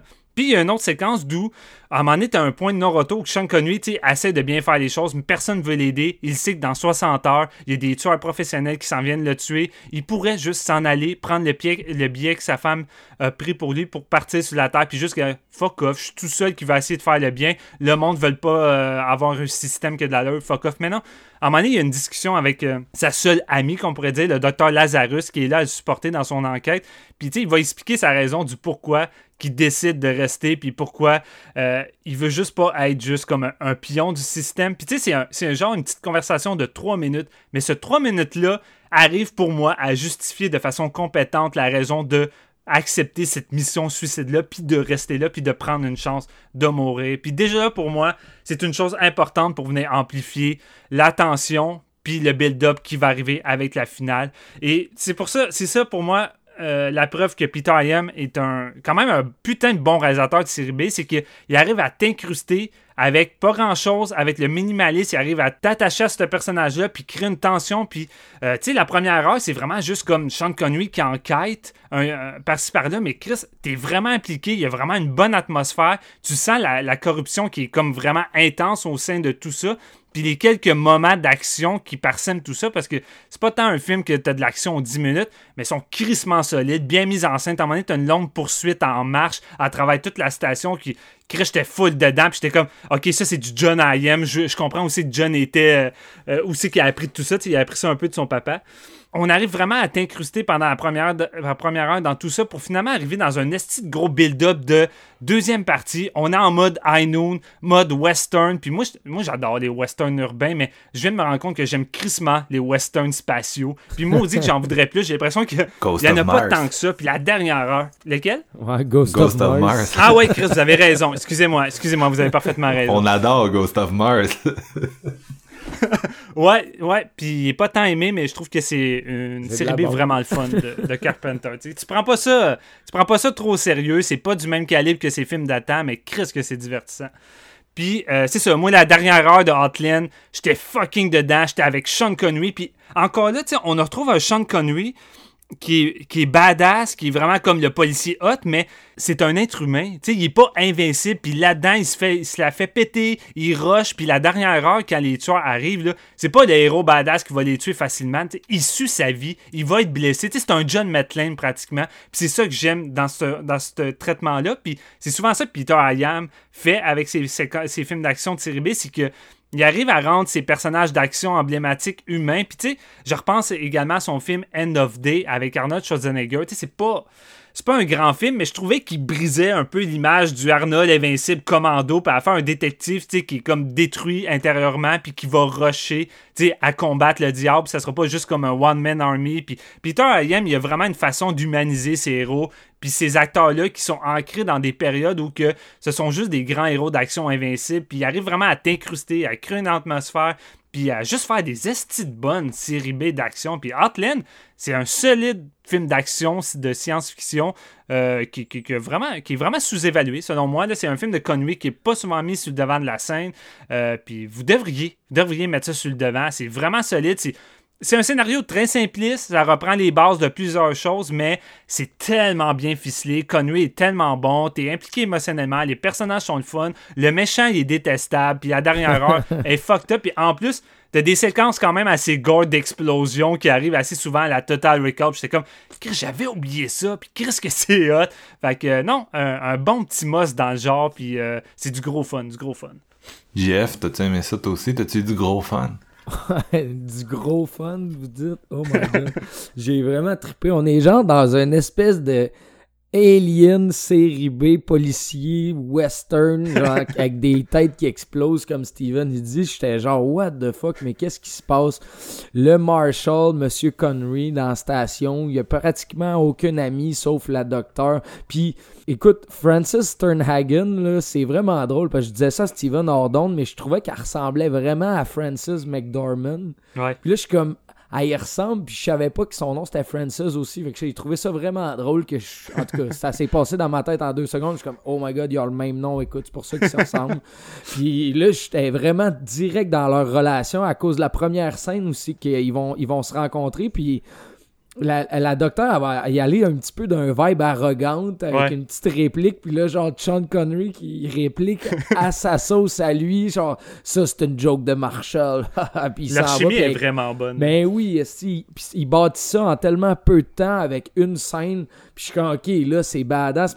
Tu sens que c'est comme probablement la seule relation de confiance qu'il va pouvoir y avoir sur le terrain parce que tu sais déjà que Connery, il s'entend vraiment pas bien, puis tout, puis il change de place souvent. Puis là, il arrive là où c'est qu'il y a probablement un problème, puis qu'on n'est pas au courant encore, tu sais. Puis c'est vraiment le- le- l'intrigue, oui, c'est une intrigue relativement classique, mais vraiment le fun à suivre dans une espèce de, de station qui est comme immense, mais les sept pistes sont juste tellement cool, les décors, tout ça, c'est- pas cheap pantoute, là, tu sais, c'est vraiment... Oui, série B, mais tu te sens vraiment bien dans cette dans Série B de luxe, C'est- là. Ouais, exact. C'est c'est vraiment solide. Comment Je pense que les, les, les, les dollars sont allés à la bonne place, si on veut, parce que le talent de Peter Iams est indéniable. là. Je veux dire, il, il sait comment tourner des scènes d'action, des scènes de suspense aussi, des scènes de poursuite.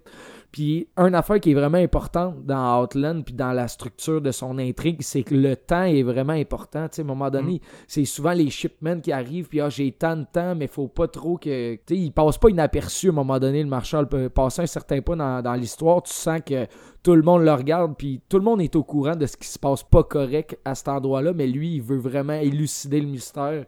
Puis là, il se met quasiment toute, toute, toute la plateforme à dos, puis c'est là que le danger arrive, c'est vraiment solide. Je veux dire, le dernier droit de ce film-là, euh, écoute, vous allez, euh, vous allez en avoir pour votre argent, là, je veux dire.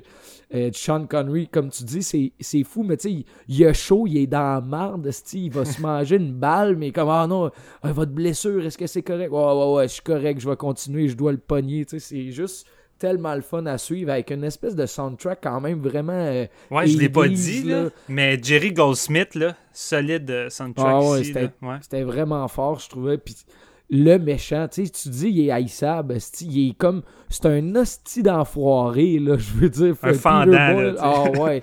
tu, tu sens tout de suite que le côté sérieux, tu sais, la moustache de Connery, l'espèce de stature d'homme comme imposant, il a trouvé genre euh, faire à son pied avec Peter Boyle parce que justement leur relation aussi est vraiment forte. Tu sais, mettons quand que, il, en parle, mais genre avec la relation avec l'autre espèce de, de, de policier quand il joue au squash. Ouais. Tu sais, l'espèce de squash futuriste avec des lumières qui, qui allument quand ils font des points puis tout. Puis je suis comme, oh my god, ils sont dans une espèce de cubicule fermé. Puis là, il parle de lui, puis c'est là qu'il se rend compte que il y a de la corruption à côté. Puis, hostie que j'aimais ça, man. Je trouve que l'écriture, c'est solide. Le- L'exécution aussi, la mise en scène, c'est vraiment le fun. Puis on a un Sean Connery classique qui, qui se doit d'être badass, mais qui a quand même une profondeur sentimentale avec sa famille, l'espèce de petite scène au début qui met comme toutes les l'en- l'enjeu quand sa femme et son enfant décident de s'en aller parce que lui il est tout le temps parti. Ouais. L'enjeu il est principal est vraiment le fun, puis c'est pour ça que ça lui donne du jus pour accomplir toute cette mission-là. Euh, écoute, moi j'ai j'ai eu une, une crise de bonne claque, man, pour euh, Outland, puis c'est- c'est probablement un film que je vais revisiter, puis je vais essayer de get en Blu-ray si ça existe. Là. Oui, ça existe. Ouais, c'est, euh, j'ai vraiment eu du gros fun. Je pense que c'est ça le, le- le- le motto pour Outland, du gros fun. Euh, moi, euh, Peter Iam, c'est quelqu'un que je connaissais, mais c'est pour moi, ça a toujours été comme le réalisateur de petites séries B euh, sympathiques, là, pis c'est quelqu'un qui aime beaucoup les, les, les vedettes d'action, là. On parlait des différentes aires de, de vedettes d'action, ben lui, il a pas mal toutes couverts, là, que ce soit euh, deux films avec Jean-Claude Van Damme, euh, End of Days avec Arnold Schwarzenegger, il y a eu Tom Sizemore, James Brolin dans sa filmographie, deux films avec euh, Sean Connery, il a aussi fait de, de, de Presidio avec lui, qui est comme assez euh, moyen, avec euh, Mar- Mark Ouais, aussi, là, un gars qui est surtout connu pour euh, euh, avoir harcelé sexuellement les actrices de NCIS. C'est NCIS? Je sais même plus. C'est comme une petite série, une petite ouais. série qui Il joue. a fait un euh, bon petit film d'horreur aussi, dans The Relic en 97, qui est comme un Ouais, il est petit le peu fun, The Relic, obscur, mais il est Ouais. vraiment le fun à découvrir si jamais Ah, vous c'est voulez ça. un bon petit film Avec, d'horreur euh, de créatures. avec euh, Tom Sizemore. là. Il a fait euh, Running Ouais. Scared avec euh, Billy Crystal, qui était pas mal mon préféré de lui à ce point-ci, euh, avant d'avoir vu euh, Outland. Puis aussi, Ouais, euh, c'était le fun, ça. Dirais que Running Scared, puis l'au- l'autre qui était pas pire de lui, c'est euh, il, a, il a fait un Mike Flanagan de lui-même, puis il a essayé de faire la suite au film de Kubrick que personne veut faire la suite, là, c'est-à-dire euh, 2010, euh, The Year We 2010. Made Contact, la suite de 2001, Odyssey de l'espace, qui est pas si pire, sincèrement. Euh, Non, mais c'est intéressant, tu sais, il, aborde des thèmes différents, puis il essaie juste de pas refaire ce que Kubrick a fait, comme Flanagan avec, tu Dr. Sleep. Non, c'est ça, c'est ça. C'est juste que, tu sais, quand tu passes après Kubrick, c'est comme, c'est difficile. Tu sais, le, le monde apprécie, Ouais. mais en même temps, c'est comme, c'est pas du calibre, là, tu sais. Puis, euh, il y avait aussi Capricorn One, de lui, qui avait vraiment pogné, là, justement, avec James Brolin, mais aussi, euh, euh, oh, ce bon vieux O.J. Simpson, euh, dans un... Puis je vais mentionner euh, Busting de 1974, qui est un solide trailer policier, honnêtement. Là. Puis ça, je, je me demande si Kino l'a pas sorti, parce qu'il est difficilement trouvable, là, mais c'est crissement solide, ça aussi. T'es avec qui, ça, déjà, Basting? Ah, Elliot Elliot Gould. Gould ouais. puis Robert Elliot Blake. Gould, ouais. Mm. Mais bref, euh, Outland, je sais pas pourquoi, je n'avais jamais vraiment entendu parler, tu sais, même en sachant c'était qui Peter Iams, puis en connaissant la plupart de ces petites séries B, c'est comme, tu sais, Steven a dit, ah, j'hésite entre ça, puis un autre titre, puis j'étais comme, mais c'est quoi? Puis là, plus je regardais, puis je lisais les, re- les reviews, tu sais, il y a quand même plusieurs reviews euh, sur Letterboxd de monde que je connaissais, puis j'étais comme, je veux bien voir ça. Pourquoi je savais pas que ça existait, tu sais? Alors que Peter Iam, c'est ça, c'est quelqu'un que je trouve sympathique sans plus. Puis euh, Outland est définitivement, selon moi, ce qu'il a fait de mieux dans sa carrière. Euh, cela dit, tu sais, c'est du gros fun, comme JF disait, puis tu sais, c'est vraiment bien. Tu sais, c'est un film que j'apprécie vraiment l'exécution. Euh, dans une certaine mesure, j'apprécie les thèmes, mais tu sais, on, on dépasse jamais vraiment pour moi High Noon meets Ridley Scott, parce que le, le style de sci-fi qui va avancer dans son dans son film, tu sais, on a beaucoup parlé d'High Noon, mais ça ressemble énormément à Alien.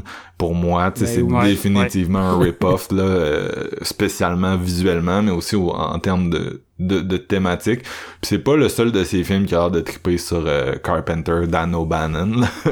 fait que Non, non. Fait que, puis ultimement, ça va être ça le, le problème dans la carrière de Peter Iam, c'est qu'il passe tout le temps un peu en arrière des gros, tu sais. Fait que c'est le genre de gars qu'il va avoir un petit suivi culte, puis il va être apprécié des gens. Mais je comprends pourquoi il y a jamais un de ses films qui est comme devenu the big thing, tu sais.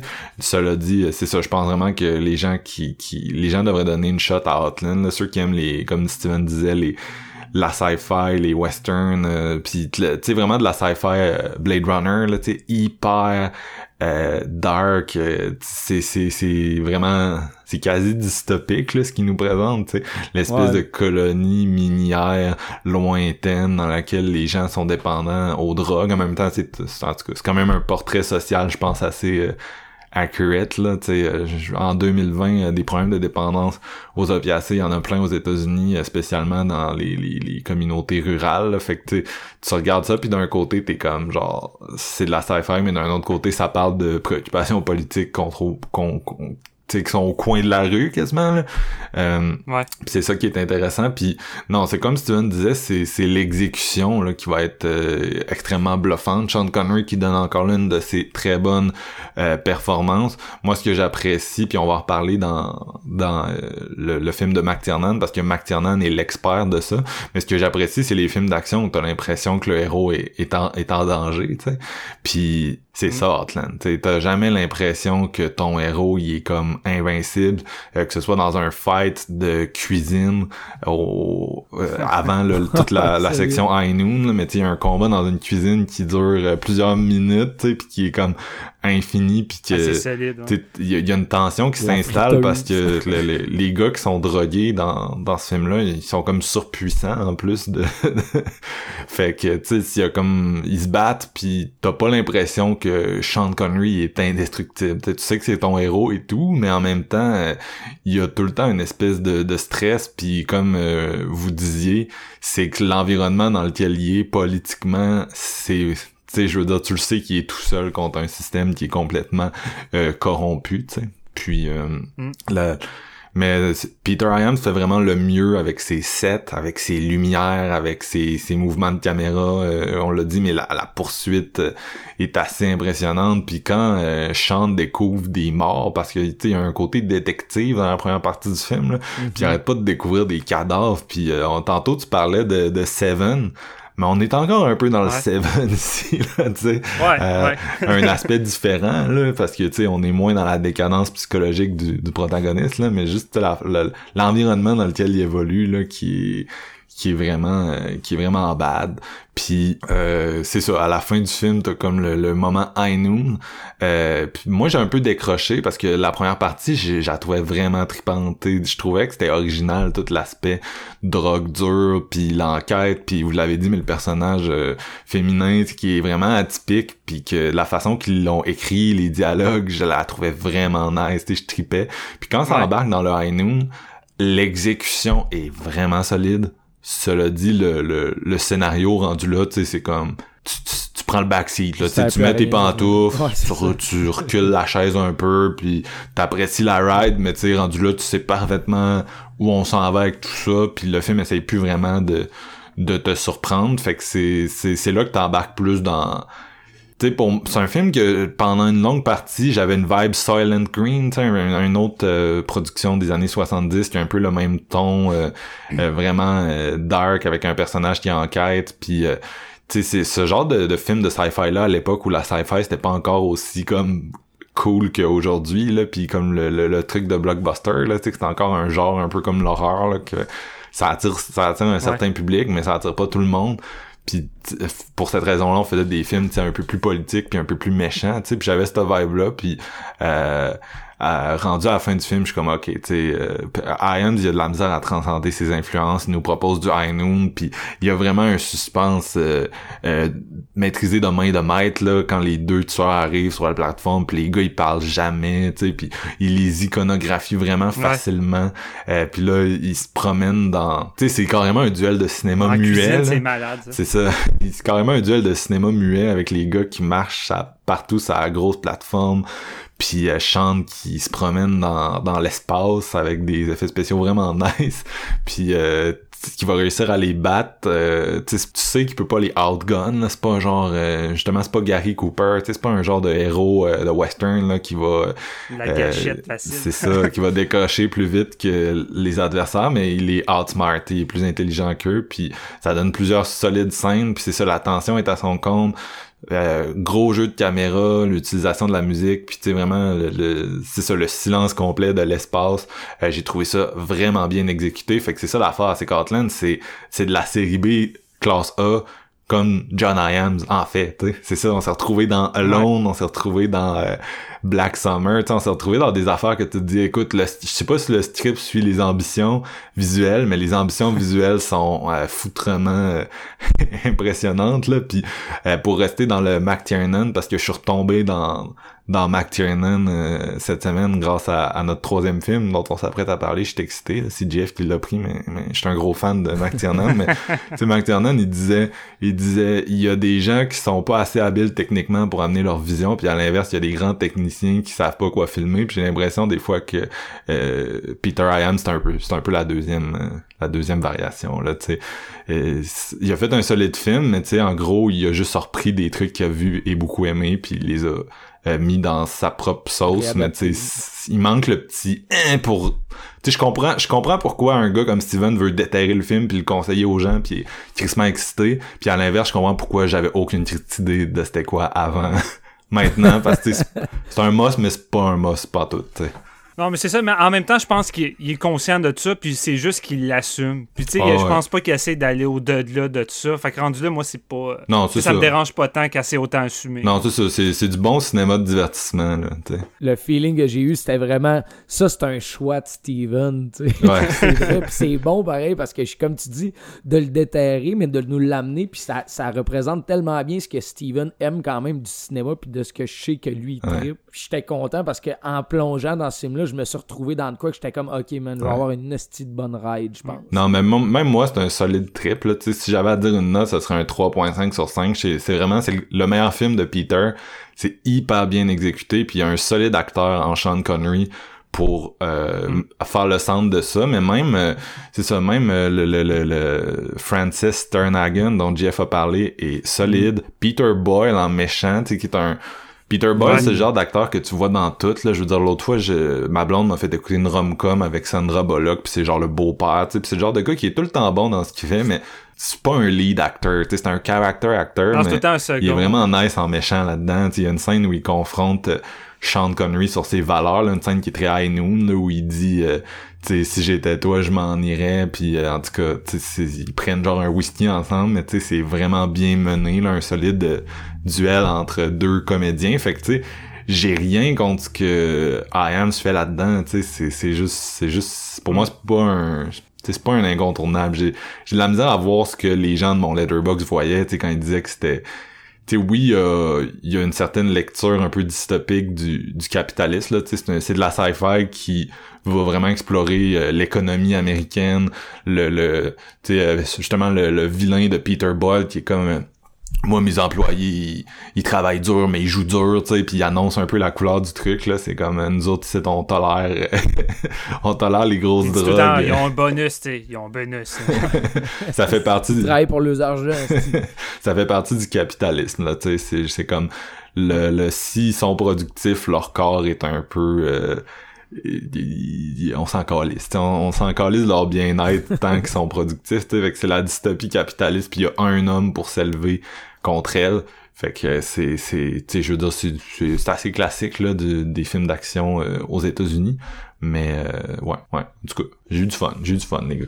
Comme tu disais tantôt également, tu sais, c'est pas, euh, pas un personnage qui a la gâchette facile comme Gary Cooper. Il va pas éliminer les tueurs facilement. Fait tu sais, il va rusher, mais en plus, le, personnage féminin qui est vraiment cool, tu sais, va être là pour l'aider tout le long de la finale également. il va avoir mhm. besoin d'aide tout seul, il rush, puis tu sais, quand il est blessé, ben, elle va le soigner pour l'aider pour pas qu'il se vide de son sang, puis justement, elle va essayer de trouver des moyens avec lui d'éliminer les tueurs. Fait tu sais, ce personnage-là, il est là du début jusqu'à la fin, puis elle a tout le temps une importance, tu sais, c'est c'est à elle qui va se confier intérieurement, puis c'est à elle sur qui qui va pouvoir compter quand les méchants vont être là, tu sais. Puis Fait que j'ai- c'est nice. J'aimais sa caractérisation, là, tu sais, c'est une actrice d'un certain âge, puis euh, t'es vraiment, euh, elle coupe pas les cheveux en quatre, là. Genre, elle est vraiment directe, Ouais, puis tu sais, c'est pas, c'est pas quelqu'un, tu sais, des, des fois, le, le, le, le personnage féminin dans ces films-là, c'est un, tu c'est une belle femme, puis c'est un stand-in comme pour les valeurs que le personnage devrait avoir, là, puis elle est comme vraiment, t'es, est toute, euh, ah, tu sais, tu devrais faire ça, puis tu sais, elle donne des conseils, tu sais, elle, c'est le contraire, elle est genre, euh,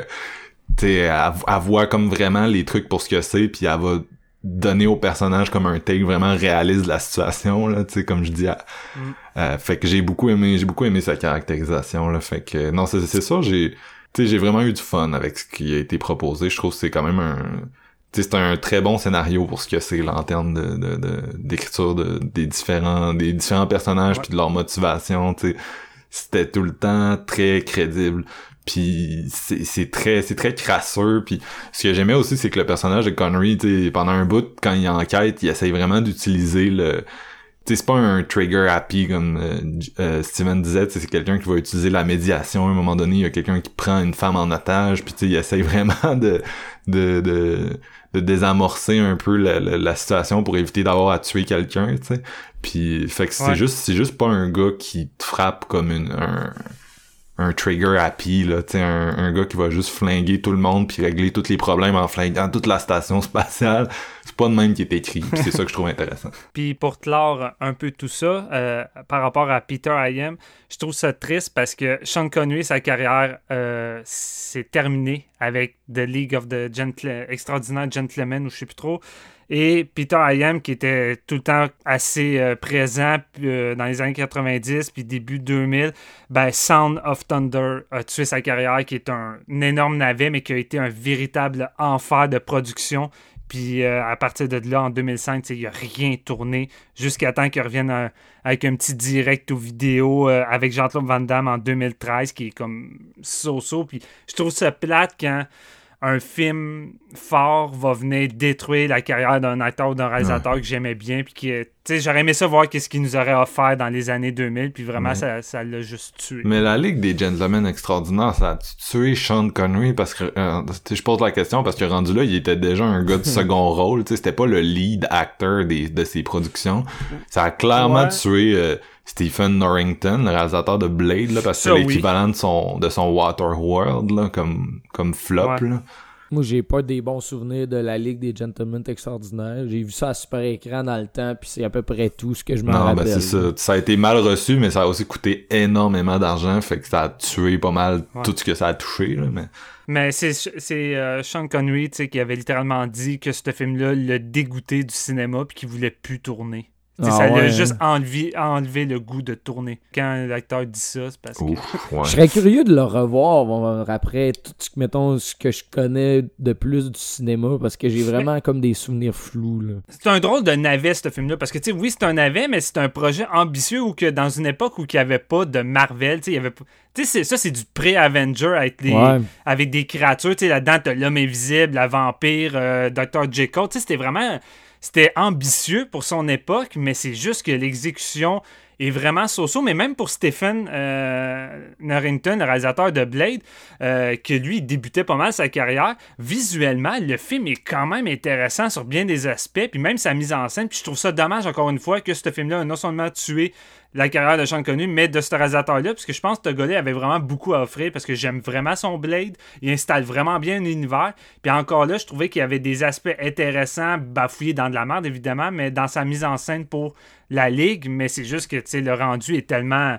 C'est du nanar, là, Ouais. c'est pas, c'est pas tant bon, mais c'est plate que ça l'ait Mais aussi, je pense, si je me trompe pas, c'est tu sais, c'est une adaptation, puis c'est une adaptation d'un- d'une création du, du gars qui a fait Watchmen. Fait que, tu sais, je pense qu'il y avait des grosses Ouais, attentes ouais. qui entouraient le projet. Tu sais, Watchmen, c'est Ouais, c'est genre euh, immense, tu sais, puis ce truc-là aussi, ça devait ça devait avoir pogné à l'époque, puis tu sais, ce qu'ils ont fait est subpar par rapport au matériel d'origine, mais là, je peux me tromper, là, c'est vraiment pas de quoi que je connais bien. euh, Non, mais ouais, non, t'as raison. C'est adapté de d'un comic, je suis pas sûr, mais de quoi de même. Puis littéralement, les fans étaient en tabarnak quand c'est sorti. Il y a pas grand acteur qui a joué là-dedans à part Sean Connery qu'on s'en souvient là en partant là.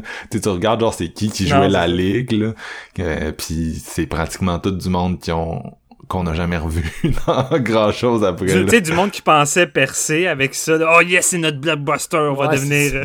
ça scrape ta carrière. Non, c'est ça. Il y a, y a personne, y a personne que ça l'a aidé malheureusement.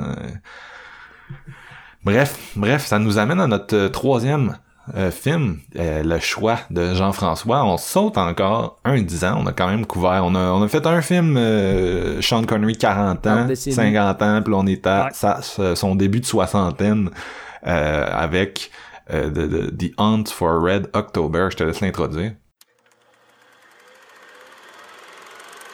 You wish to add something to our discussion, Dr. Ryan? Well, sir, I was just thinking that perhaps there's another possibility we might consider. Ramius might be trying to defect. Do you mean to suggest that this man has come... Mr. Ryan.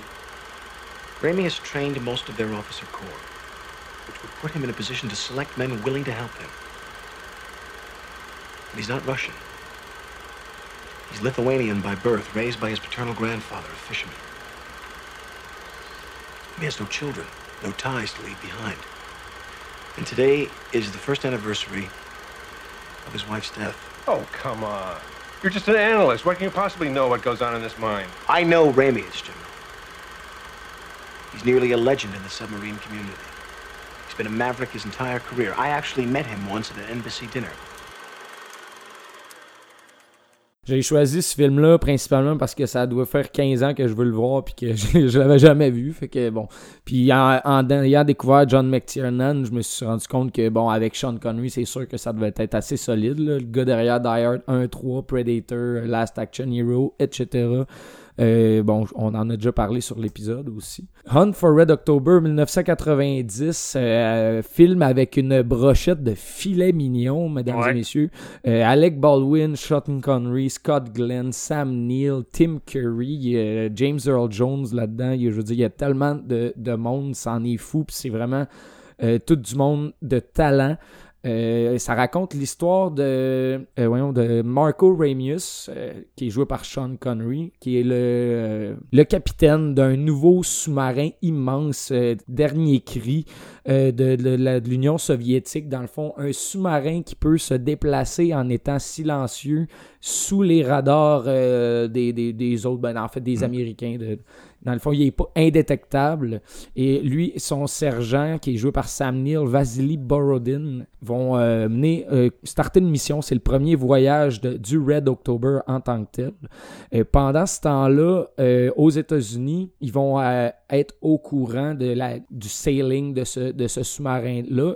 Ils vont se poser des questions à savoir pourquoi, dans le fond, il est en mission. Ils se posent des questions. James Earl Jones va aller chercher l'analyste de la CIA, euh, Jack Ryan, qui est joué par Alec Baldwin, qui en connaît vraiment beaucoup sur les tactiques navales. Il écrit des, euh, des livres et tout. Il connaît les sous-marins. Il se pose des questions. Pourquoi? Parce qu'ils savent pas pourquoi les deux petites portes sur le sous-marin qui sert à le rendre silencieux, euh, eux sont pas au courant de cette technologie-là.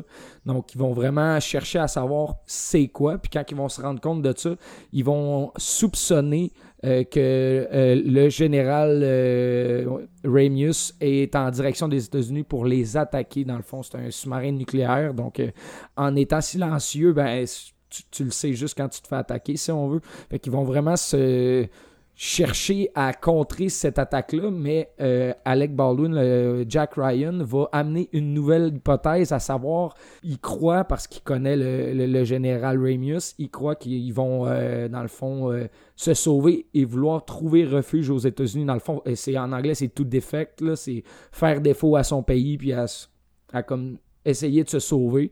Et là, bon, euh, l'Union soviétique va mettre toute sa flotte à la recherche du Red October et les États-Unis aussi. Fait que c'est comme une espèce de course euh, contre le sous-marin pour savoir ses réelles intentions et euh, pour pas euh, anéantir les États-Unis dans une guerre nucléaire qui n'était pas vraiment le plan initial. Film que, comme je vous disais, ça fait vraiment longtemps que je voulais voir ça.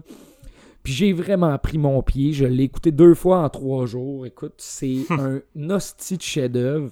Euh, J'aime vraiment, vraiment beaucoup le rôle de Connery là-dedans ici parce qu'il nous garde. Le film nous garde très longtemps, nous fait languir sur les réelles intentions euh, du, euh, du capitaine Ramius, dans le fond, parce qu'il y a quelques scènes où, bon, tu vas le voir quand il, il décide d'ouvrir l'espèce de, de, lettres qui donnent leur mission, parce qu'ils peuvent juste le savoir une fois qu'ils sont en route.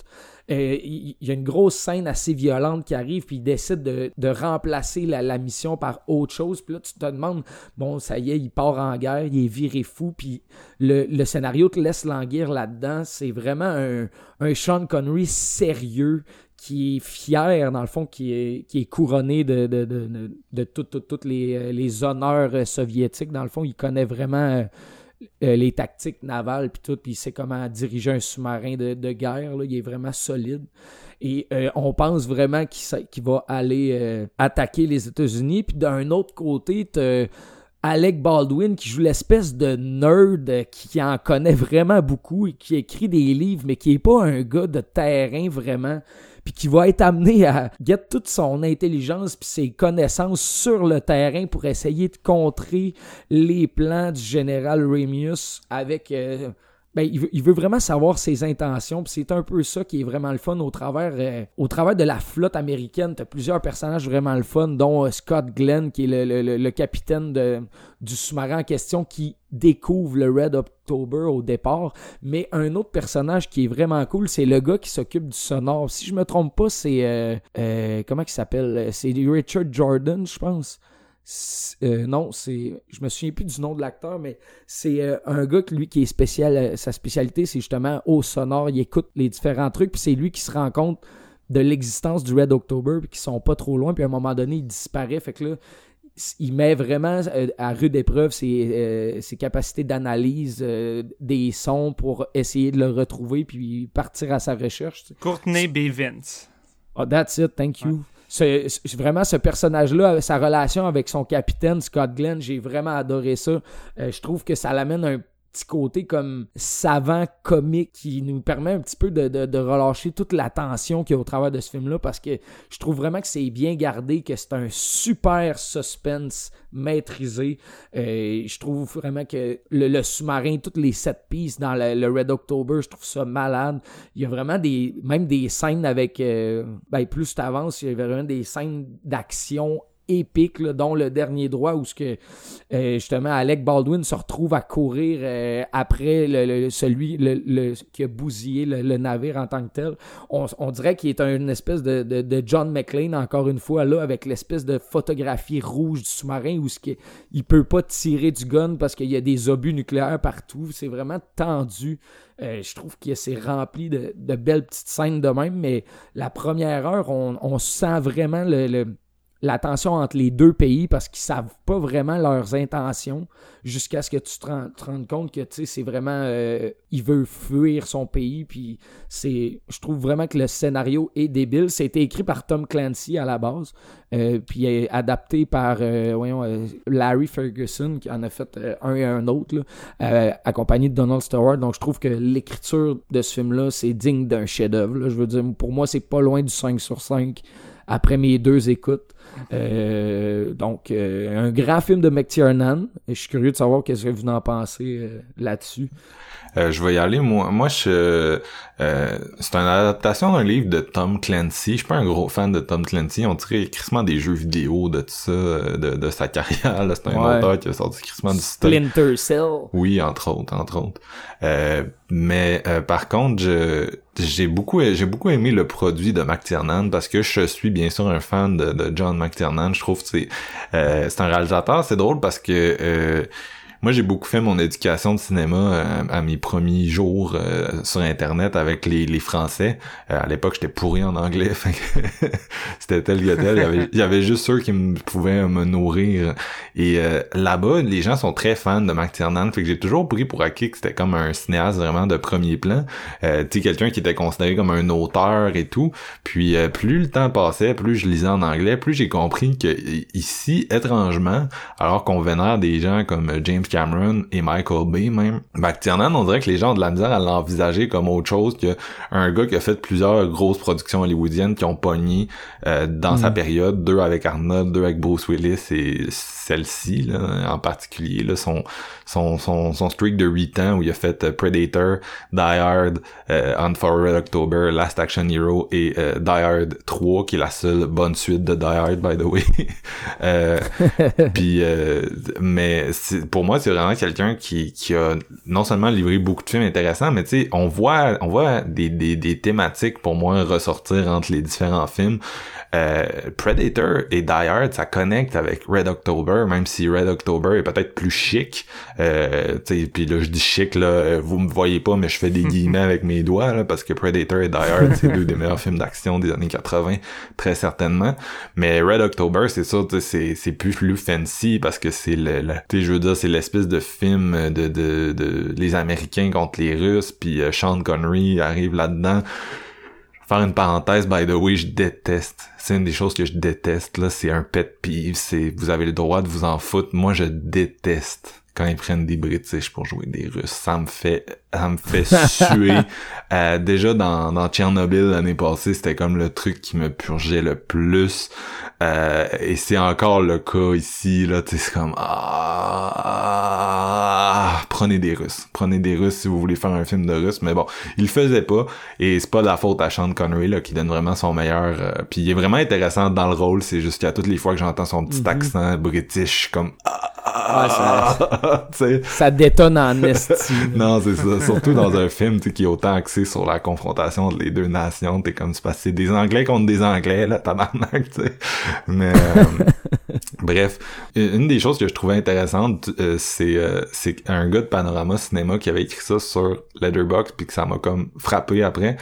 Alec Baldwin dans ce film-là, il a vraiment la même coupe de cheveux que, que, Jimmy euh, Stewart qui a joué dans beaucoup de grands classiques d'une autre époque, puis entre autres dans Mr. Smith Goes to Washington que vous avez peut-être vu ou peut-être pas vu, mais c'est vraiment un, un grand film de la fin des années 30 où euh, tout le monde envoie Mr. tout le monde vote comme pour envoyer Mr. Smith euh, devenir sénateur à Washington, mais dans le fond la raison pour laquelle ils ont pris Mr. Smith, c'est comme que c'est un leader scout qui est respecté des enfants. Puis tu sais, c'est quelqu'un qui est vraiment... euh, il est, vra- il est vraiment... il ressemble pas là à ce qui- ce qu'il y a à Washington, tu sais. Puis il se retrouve dans une espèce de jeu de coulisses, de pouvoir. Puis il est juste comme, what the fuck? Puis tu sais, c'est vraiment... C'est l'idéal américain, encore une fois, un peu comme dans Outlander, de l'individu contre le système. Puis j'ai, c'est quand même ça que j'ai retiré de euh, The On for Red October. C'est un peu ça que j'ai vu, tu sais, comme euh, JF décrivait. T'as un gars qui est, qui est, c'est un ex-marine, faut le spécifier quand même. Là, fait qu'il a une, une certaine expérience du terrain. Mais là, à ce point-là, dans le temps, il est, il est chez eux à Washington, il fait des mémos sur des sous-marins, tu sais, mais il déteste prendre l'avion. Genre, il prend un vol commercial au début du film, puis tu vois que c'est sa, sa phobie. Éventuellement, tu comprends pourquoi. Là, c'est à cause de son sombre passé, mais euh, fait que tu sais, c'est un gars qui est loin du, du terrain, tu sais. Puis là, éventuellement, il faut comme qu'il convainque les gens. Puis c'est ça qui est drôle de ce film-là, c'est que sa mission, c'est pas de détruire, de tuer. C'est puis c'est pas c'est pas Sean Connery qui le joue là, c'est Alec Baldwin. C'est de convaincre de pas tuer Sean Connery parce que euh, tu sais le, le, système est comme conçu pour le tuer puis pas lui faire confiance puis lui faut comme qu'il convainque les gens de, de faire confiance. Fait que là la- le gros du film c'est lui qui remonte comme le, le- la chaîne de commandement qui va faire un briefing au président éventuellement qui se retrouve à prendre un hélicoptère à aller sur un porte-avions à faire une espèce de mission quasi suicide pour retrouver un sous-marin dans lequel il y a l'opérateur de sonore dont Gia a parlé. Rentrer dans ce sous-marin là convaincre les gars dans le sous-marin de pas torpiller Sean Connery Il doit convaincre tout le monde. Non, c'est juste ça. tout le monde. c'est ça, sa job, c'est de convaincre hostie l'Amérique au complet, tu sais. Puis euh, c'est drôle parce que c'est ça, tu sais, c'est pas un gars qui, tu sais, c'est pas Tom Cruise là, tu sais, c'est un gars qui a peur de l'avion, qui doit confronter ses ses, ses craintes, tu sais. Puis c'est encore là, c'est de quoi que je trouvais intéressant parce que McTiernan, il est pro pour euh, rendre les, les humains humains. Tu sais, on en a déjà parlé dans notre épisode sur Predator. Je vous invite à le revisiter. Euh, moi, c'est un épisode que j'ai eu beaucoup de fun à faire avec les gars parce que j'aime beaucoup euh, l'original. Puis Predator, j'en avais parlé à l'époque, je disais, tu sais, c'est un film où ça commence puis c'est comme des gros goons militarisés, style Rambo, qui défoncent comme un, un campement ennemi à 6 puis sont comme yeah yeah yeah. Puis éventuellement ils ils mis their match, puis ça devient un genre de slasher euh, où ils se font tous euh, égorger, puis éventuellement le, le final gut, il Arnold, il drop ses guns, il drop son, son hélicoptère, il drop son chopper, puis tu sais, il s'enduit de boîte, puis il se bat euh, quasiment mano à mano avec la bebite, tu sais. Puis c'était ça, c'était ça Predator, c'était de ramener une certaine notion de danger dans l'acteur d'action qui est un one man army, tu sais, c'était de prendre le, one man army puis dire non fuck that, là, on retourne à, on retourne au- à la vedette d'action vulnérable, fragile. Même chose avec Die Hard. C'est pour ça que les gens aiment Die Hard. Là, c'est pas cherchez pas midi à 14h. La différence entre Die Hard puis Iron Man, c'est que dans Die Hard, tu sens la fragilité du personnage de Bruce Willis, tu sens qu'il est, est anxieux, tu t'as pas le feeling qui, qui peut gagner facilement. Il est contre des overwhelming odds, si vous me pardonnez mes nombreux anglicismes comme d'habitude. Mais euh, c'est- ça que McTiernan a amené. Puis c'est la même chose dans On for Red October. En fait, ça va encore plus loin parce que là, c'est plus réaliste que jamais. Puis tu suis le petit analyste qui essaye de sauver le monde dans sa quête. Euh, puis c'est ça que je trouve intéressant. À un moment donné, il va sur le porte-avions. Puis tu sais, c'est pas genre euh, Top Gun, là, yeah, yeah, porte-avions, yeah! Tu sais, avec des avions qui décollent, puis c'est cool. C'est genre, t'arrives sur le porte-avions, il y a un avion qui crache direct dessus. Comme pour te montrer à quel point, genre, tu sais, la machine est beau à beau être cool, elle fonctionne pas. Puis il se promène sur le deck du porte-avions, puis il a l'air minuscule, tu sais. C'était, c'est ça pour moi, souvent, les films de McTiernan, c'est l'homme contre le système, mais tu sais, il nous montre le système, tu sais, c'est, c'est très américain comme sujet, on s'entend, mais il nous montre le système d'une telle façon que tu sais, dans ce film-là, t'as vraiment l'impression qu'il y arrivera pas, le Baldwin. Tu sais, je veux dire, c'est des sous-marins puis des avions puis t'as l'impression qu'il y a personne qui décide vraiment. Tout le monde est un peu à merci de tout le monde puis c'est, c'est le concept philosophique du Léviathan, c'est-à-dire qu'on a créé une société qui est rendue tellement euh, plus grosse que les gens que elle échappe, c'est ça, elle échappe au contrôle. Il y a plus personne qui a vraiment un contrôle là-dessus. C'est rendu sa propre entité, puis ça nous contrôle. Écoute, je vous expliquerai pas ça trop longtemps. Là, je veux dire, c'est quand même un concept qu'on on est plusieurs à être familiers. Là. Je veux pas, je veux pas vous vous mansplainer, vous faire chier, mais bref, j'ai l'impression que c'est ça qu'ils cherchaient à représenter au cinéma. C'est quand même difficile je le dis souvent, mais c'est difficile de représenter des structures, des systèmes, surtout aussi gros que ça, qui sont difficiles, qui sont pas tangibles, qui sont difficiles à... C'est difficile de mettre la main dessus des fois, puis je trouve qu'il fait bien, vraiment bien ça dans ce film-là, il fait bien le- le- le- l'espèce de d'opposition entre l'homme et le gros système derrière. Puis euh, ce qui est intéressant, c'est que bien sûr, ça reste un film d'espoir qui transmet un certain message que euh, Ouais. tu peux tu peux te rendre au bout puis tu peux euh, tu peux changer les choses puis il arrive à le faire puis comme vous avez dit par des scènes d'action mais ce que j'aime c'est vraiment la façon que c'est tourné puis tu sais il y a une raison pour laquelle je parle plus des thèmes que mettons des scènes d'action c'est parce qu'il y en a pas tant que ça des scènes d'action dans ce film là c'est ça qui est surprenant c'est que oui c'est un film de, de, de sous-marin puis de mais c'est pas euh, tu sais, on dirait que dans ma tête, je le mélangeais avec l'autre film qui est sorti dans la même époque, là, Crimson Tide, avec Denzel, qui a quasiment la même affiche, Ouais. un sujet vraiment similaire, réalisé par Tony Scott au lieu de John McTiernan. C'est deux films que je mélangeais dans ma tête, mais tu sais, le McTiernan, c'est vraiment, c'est du Tom Clancy, là, tu sais, c'est des, des, des, c'est de la paperasse, c'est des gars de bureau, c'est l'everyday man qui devient un, un héros, puis on peut le prendre d'une perspective de droite, mais moi, je suis pas mal sûr que John c'est pas un gars aussi à droite que les gens pensent. Je pense au contraire, il cherche à déconstruire certains euh,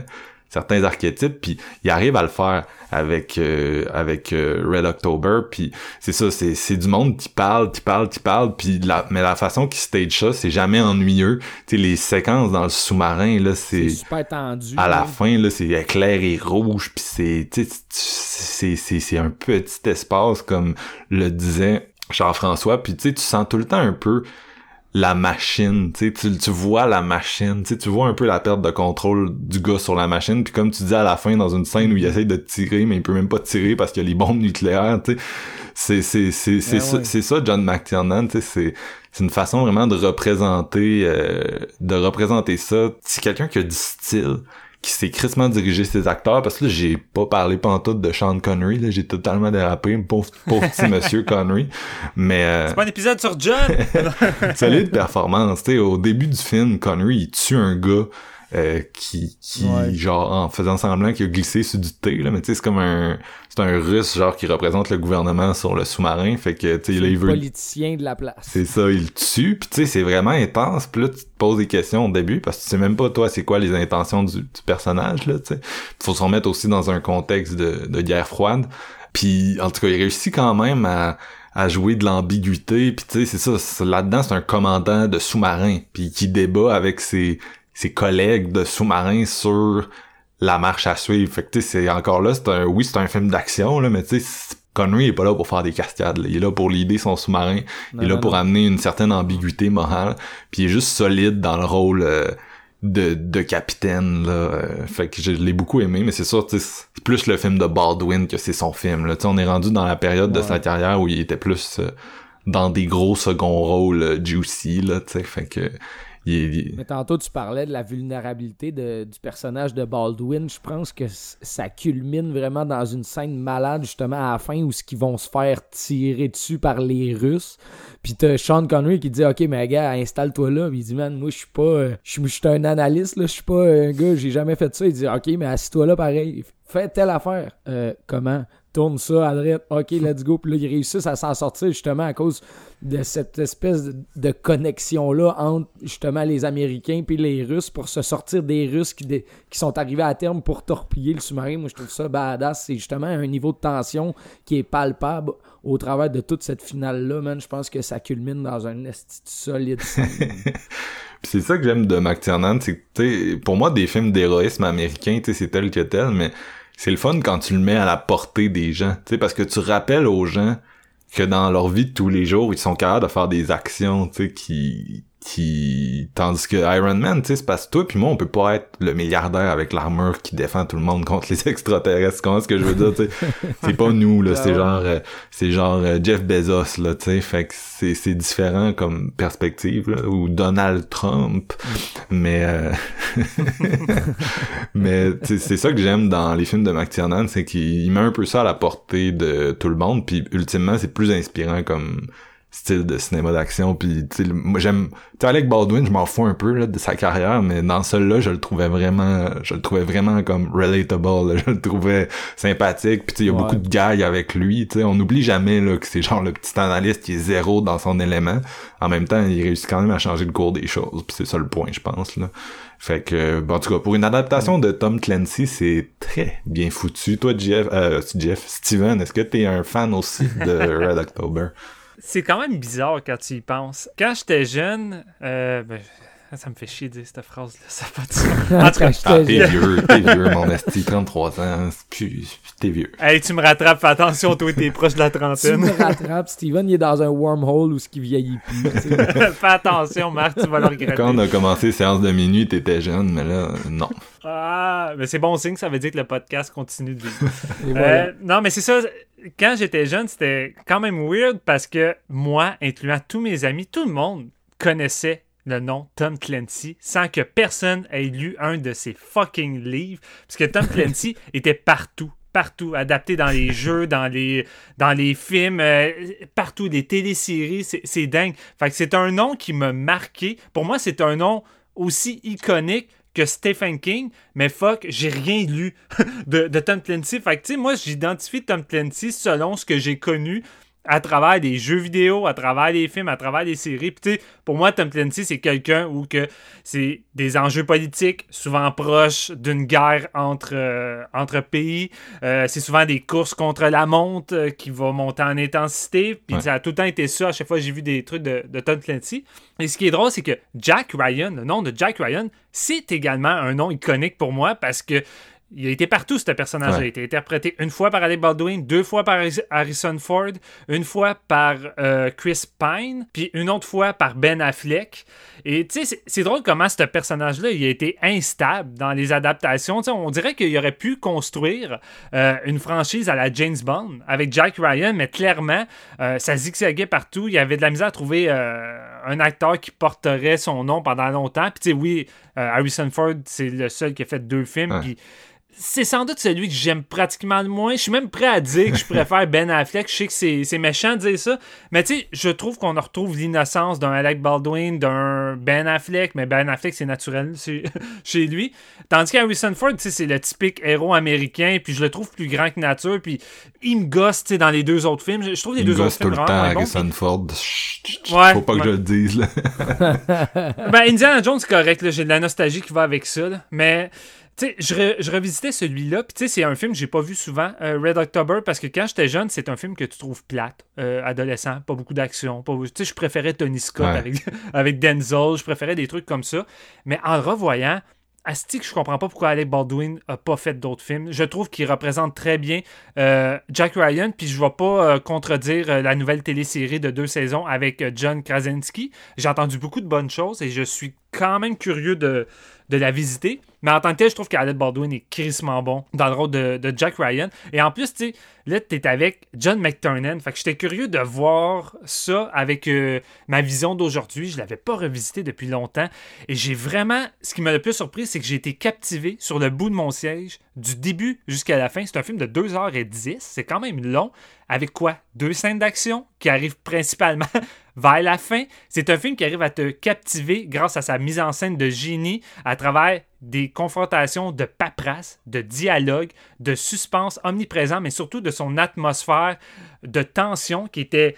Je veux dire, je pense que ça représente bien un peu l'atmosphère qu'il y avait de la guerre froide à l'époque. Tu sais, moi, j'ai pas, j'ai pas connu ça vraiment, évidemment, mais je trouve que c'est un film, John McTiernan arrive à capturer un peu cette tension Ouais. palpante où que chaque côté de la nation est prêt à peser sur le piton qui va engendrer la Troisième Guerre mondiale. C'est- dur un film de crise de missile, tu sais, c'est pas c'est parce que le monde Oui. sont pas dans la même pièce, tu sais, c'est pas pas un film de Non, guerre ça. C'est, tu sais, c'est pas tout le monde sont dans la même pièce à discuter puis c'est facile. Non, tu sais, tout le monde est loin, tout le monde a des intentions différentes. Le Red October, on connaît pas ses intentions. Fait tu sais, on est en mode euh, Donald Trump euh, est prêt à tout faire péter puis il s'en calisse, tu sais. C'est la solution, on fait tout péter. fait que John McTiernan arrive à capturer toute cette tension-là. euh, puis j'imagine les thèmes de, de, de, de Tom Clancy, tu sais, d'après moi, parce que je trouve que tout est là, tous les éléments de ce que moi, j'imagine être les livres de Tom Clancy semblent être présents ici. Et avec un casting en or, s'amener. Puis je suis d'accord avec toi, Marc-Antoine. C'est sûr que c'est poche quand tu vois un acteur british interpréter un personnage russe, d'origine russe, mais je trouve que John McTiernan arrive à, le rendre plus respectueux que bien d'autres films. Tu sais, je veux dire, souvent d'autres films, tu vas avoir des, personnages russes où qui vont juste de base parler en anglais entre eux, puis t'es comme fuck you, Chris, ils vont se parler en russe, pourquoi ils se parleraient en, euh, anglais, tu sais, dans le sous-marin? Puis la façon que McTiernan intègre ça, tu sais, toutes les premières scènes avec Sean Connery, c'est tourné avec, en, en russe, avec des sous-titres.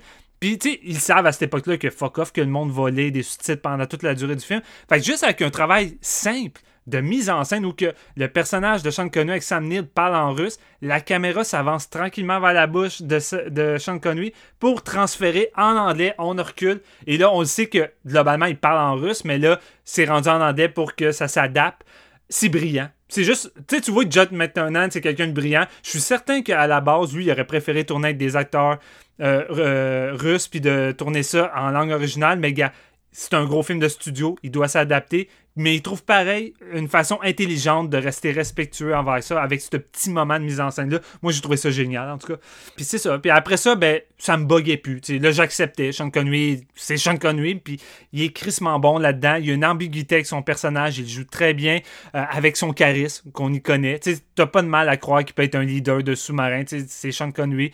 Mais j'ai beaucoup aimé les petits rôles secondaires. Il y a beaucoup d'humanité dans le personnage de Sam Neill. Puis je trouve ça bien. Je trouve ça bien qu'on essaie de mettre de dans un film typiquement américain, qui en temps normal, ça serait les Américains sont gentils, les Russes sont méchants. Là, on essaie d'humaniser le russe. On, nous montre que ce sont des êtres humains, ce sont des gens aussi qui ont des frayeurs, qui ont des peurs, qui sont un peu le miroir de qu'est-ce qu'on va vivre avec l'autre équipe dans le sous-marin américain. Fait que j'aime beaucoup ce traitement-là qui est un peu à l'opposé des films typiques. Tu sais, c'est pas Rocky 4, tu sais. euh, le grand méchant russe contre le, méchant américain, puis là, t'as l'américain qui va faire son speech, qu'il va venir unir la Russie et l'Amérique, tu. Je trouve qu'il y a plus de subtilité, puis c'est beaucoup mieux fait, en étant, somme toute, très captivant. C'est un trailer politique vraiment captivant qui, fuck, c'est un film de 90 qui vieillit vraiment bien. Toutes les séquences sous-marines qui sont sans doute faites avec des sous-marins maquettes, mais la façon que McTurnan tourne ça, ça, c'est grandeur nature. Jamais j'ai l'impression de regarder une maquette. La façon que la caméra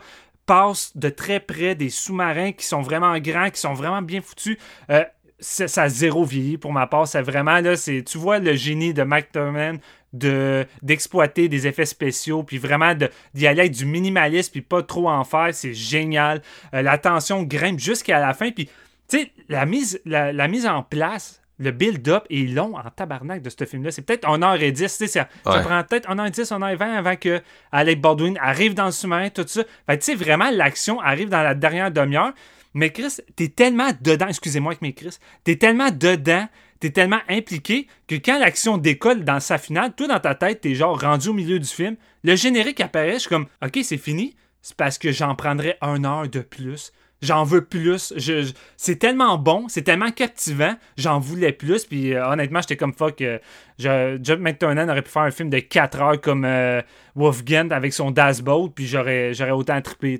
Fait pour moi, c'est juste un solide trailer qu'on devrait remettre sur le devant de la scène. Qui, oui, tu sais, c'est dans les gros films de John McTurnan puis de Sean Connery, mais encore là, tu sais, peut-être un petit peu semi dans l'oubli, ce film-là. Les gens ne le revoient pas tant à la hausse, puis c'est crissement solide. Surtout si vous êtes amateur de, de films de sous-marins, je pense que c'est un des must, honnêtement. Là. Puis, pour moi, Das Boat, reste l'ultime film de sous-marin. Mais celui-ci, honnêtement, c'est dans mon top 5. C'est du gros calibre. C'est la décennie des sous-marins. Il y avait aussi, euh, on l'a dit Crimson Tide, mais éventuellement, il y a eu euh, le, film de Catherine Bigelow là, avec euh, Harrison Ford. mais... Ouais, que tout le monde... Tout le monde s'en crissait à l'époque. C'était fou, ça a bombé, ce film-là. Mm. Mm. mais, tu sais... Ouais. Mais euh, non, euh, c'était écoute, c'est c'est c'est quand même très nice comme euh, petit film. Puis c'est c'est comme tu disais, c'est que ça prend vraiment à contrepoint tes attentes d'un film de John McTiernan et Tom Clancy dans des sous-marins là, tu penses que ça va être du Die Hard, ça va juste péter aux, aux 15 secondes. Tu sais, un petit moment de die de 5 minutes avec Alec Baldwin qui, qui, est en train de battre sa vie puis de se faire asperger de liquide chaud puis à passer à travers les tuyaux pour euh, aller pogner le méchant. Mais je veux dire, c'est tout, là. C'est tellement pas, mm. euh, c'est tellement pas axé là-dessus. Puis c'est la, la preuve que un grand film d'action ou un grand trailer, peu importe la façon que vous allez le voir, celui-là, c'est pas tant c'est pas tant le nombre de séquences d'action qui compte, c'est juste vraiment l'écriture puis le metteur en scène qu'est-ce qu'il va faire avec tout ça. Puis tu sais, je l'ai mentionné euh, avec Outland. Outland, il y a vraiment plus d'action que dans celui-ci, mais tu sais Outland, tu l'as dit Marc, mais tu sais la première heure, c'est un film de détective avec peut-être deux deux séquences d'action à travers tout ça mais t'es captivé autant que s'il y avait de l'action aux 5 minutes. Fait tu sais, mhm. Hollywood, studio, Chris, prenez-en de la graine, tabarnak. On n'a pas besoin d'un Fast and Furious de 2h30 de, de 7 pistes de 40 minutes la séquence d'action pour être imprimer dedans puis être captivé. Ça prend juste une bonne mise en scène, des bons personnages, une bonne écriture, puis une tension, puis c'est tout. Il y, a, plus de contenu dans euh, deux heures de Red October que dans neuf Fast and Furious avec le soap sur les liens de la famille. Ben oui, ben oui. Ben On est une famille, les gars. Mais ça réside vraiment, c'est sa force réside dans la tension qui est créée justement entre mm. les relations entre les deux parties, le, le, le, fait qu'on connaisse pas les intentions, tout ça, jusqu'à ce que ça culmine en quelque chose d'action, mais l'action réside plus vraiment dans le, côté tendu, puis c'est ça que j'ai vraiment adoré de Red October, puis honnêtement, c'est ça passe dans une flèche, là. Il, il se passe pas énormément de scènes d'action, mais il s'en passe beaucoup, puis de quoi de solide, fait que j'ai trouvé que ça va passer en dedans de 15 minutes, ce film-là. C'est pour ça que ça va être un de mes nouveaux dada que je vais revisiter souvent. La tension constante, c'est comme genre, tu l'espèce de, de technocratie qui est tellement setée dans ses manuels puis dans ses procédures que, tu sais, il y a comme plus de place pour mhm. l'humanité, en autres, là, que Alec va comme ramener... Mais tu sais, c'est comme... T'as l'impression qu'ils sont comme lock and loaded puis ils font juste suivre les procédures puis tu sais, qu'il y a plus personne qui contrôle le, le tout ça fait que non ça ça il garde il garde quand même une mm. tension avec les, les dialogues puis c'est ça qui c'est pour ça que le film marche parce que c'est comme Steven disait là, ça, serait ça pourrait facilement devenir aride comme matériel là, mettons que euh, ça aurait pu être du petit poulet trop cuit là mais John a trouvé une bonne petite sauce pour euh, rehausser le tout Puis t'as tellement raison, Marc, mais maudit que John McTiernan a pas le statut ou le respect qu'il devrait avoir, à part Mhm. les gros néophytes comme nous, mais sais, ce gars-là suit pas les conventions. Il, il veut, il veut déconstruire ce qui était à la mode à chaque décennie, tu sais, pratiquement. Tu sais, tu regardes après là, le film euh, plus tard qu'il a fait avec Arnold, The Last Action Hero, où qui, tu sais, vraiment, là, il déconstruit ce, Ouais. ce- ce- ce film-là. Il en fait une satire, il en fait une parodie. Ce film-là est non seulement un film qui déconstruit puis qui ridiculise ce qui était populaire à l'époque, mais en même temps, Chris, il donne ce que le monde voulait voir Ouais. pareil de ce genre de produit-là. C'est de la bombe, puis ça a bombé, puis ça a tellement été boudé, puis t'es juste comme... What the fuck? Ouais. Puis ce que je trouve drôle de Last Action Hero, c'est que pour moi, c'est c'est ça qu'il faisait avec tous ses films d'avant, c'est juste que là, il a fait le, le Scream, tu sais, le film où c'est clair, puis le métatexte est dans le texte, tu sais, puis t'acknowledge genre ton discours, mais tu sais, pour moi, c'est le discours de pas mal tous ces films d'action de cette période-là. là. Ah ouais. Après Last Action, Exact, il va là, commencer à, aller dans une autre direction, parce que je pense que là, il s'est dit, ok, là, j'ai un peu fait le, le tour, là, mais... En tout cas... Mais écoute, euh, je pense un de ses films à dehors de Red October que j'ai pas revu depuis très longtemps, c'est euh, Ba- Basic. Son dernier, puis euh, je suis vraiment curieux de le revisiter parce que j'ai j'ai pas tant apprécié à l'époque, mais je suis curieux de le revoir aujourd'hui, tu sais, avec ma vision de la chose C'est bon. puis du réalisateur. C'est bon comme film, tu sais, c'est pas son meilleur, mais c'est bon. Je, je te le conseille. D'ailleurs, euh, Ouais. il a fait un autre film avec Sean Connery, euh, Me- Me- Avec Sean, Medicine ouais. Man, qui est comme vraiment pas son plus connu ou populaire. Puis il en a fait deux également avec Ouais. Pierce Brosnan, un des premiers de Pierce qui est, euh, est, le- est le premier de de, de, de, de John, là, qui est euh, Nomads en 1986. Puis euh, ils, ils ont re- recollaboré sur euh, le remake de, de Thomas Crown Affair en 1999. Ah, Tu sais, ma... oh, t'as faut que je fasse le lien, c'est trop drôle. Tu sais, Nomad, tu l'as-tu vu Nomad? Moi, je l'ai vu. Ok. Tu regardes ça, tu sais, c'est- tu reconnais un peu John, mais c'est tellement à l'opposé de tout ce qu'il a fait. Mais tu sais, tu parlais que ça te faisait chier de voir un British jouer un, un personnage russe au lieu de prendre un acteur russe. Mais Chris, là-dedans, dans Nomad, Pierce Brosnan joue un Français de France avec un accent qui est dégueulasse. Puis écoute, ça devient un anard pratiquement sa performance, mais c'est du bonbon. là. Ouais, écoute, Ah. c'est, autre temps de de la l'horreur mort. euh, de McTiernan.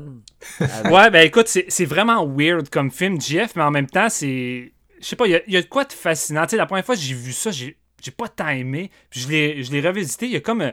Il y a de quoi dans son atmosphère, puis dans ses rues de. Le... Je me rappelle plus si c'est Los Angeles. Je pense Los Angeles, mais la façon que McTurnan filme ça. Puis tu sais, il y a tellement rien de clair là-dedans. Il y a aucune explication, mais j'aime un peu ce, ce genre de confusion-là, puis le- l'atmosphère qu'il installe. sais, C'est pas, c'est pas un grand film, mais c'est comme intéressant comme premier film. Il est pour, sur euh, Prime en ce moment, je vais Ouais. me gâter, je pense. Ouais, ça vaut la peine. Ouais.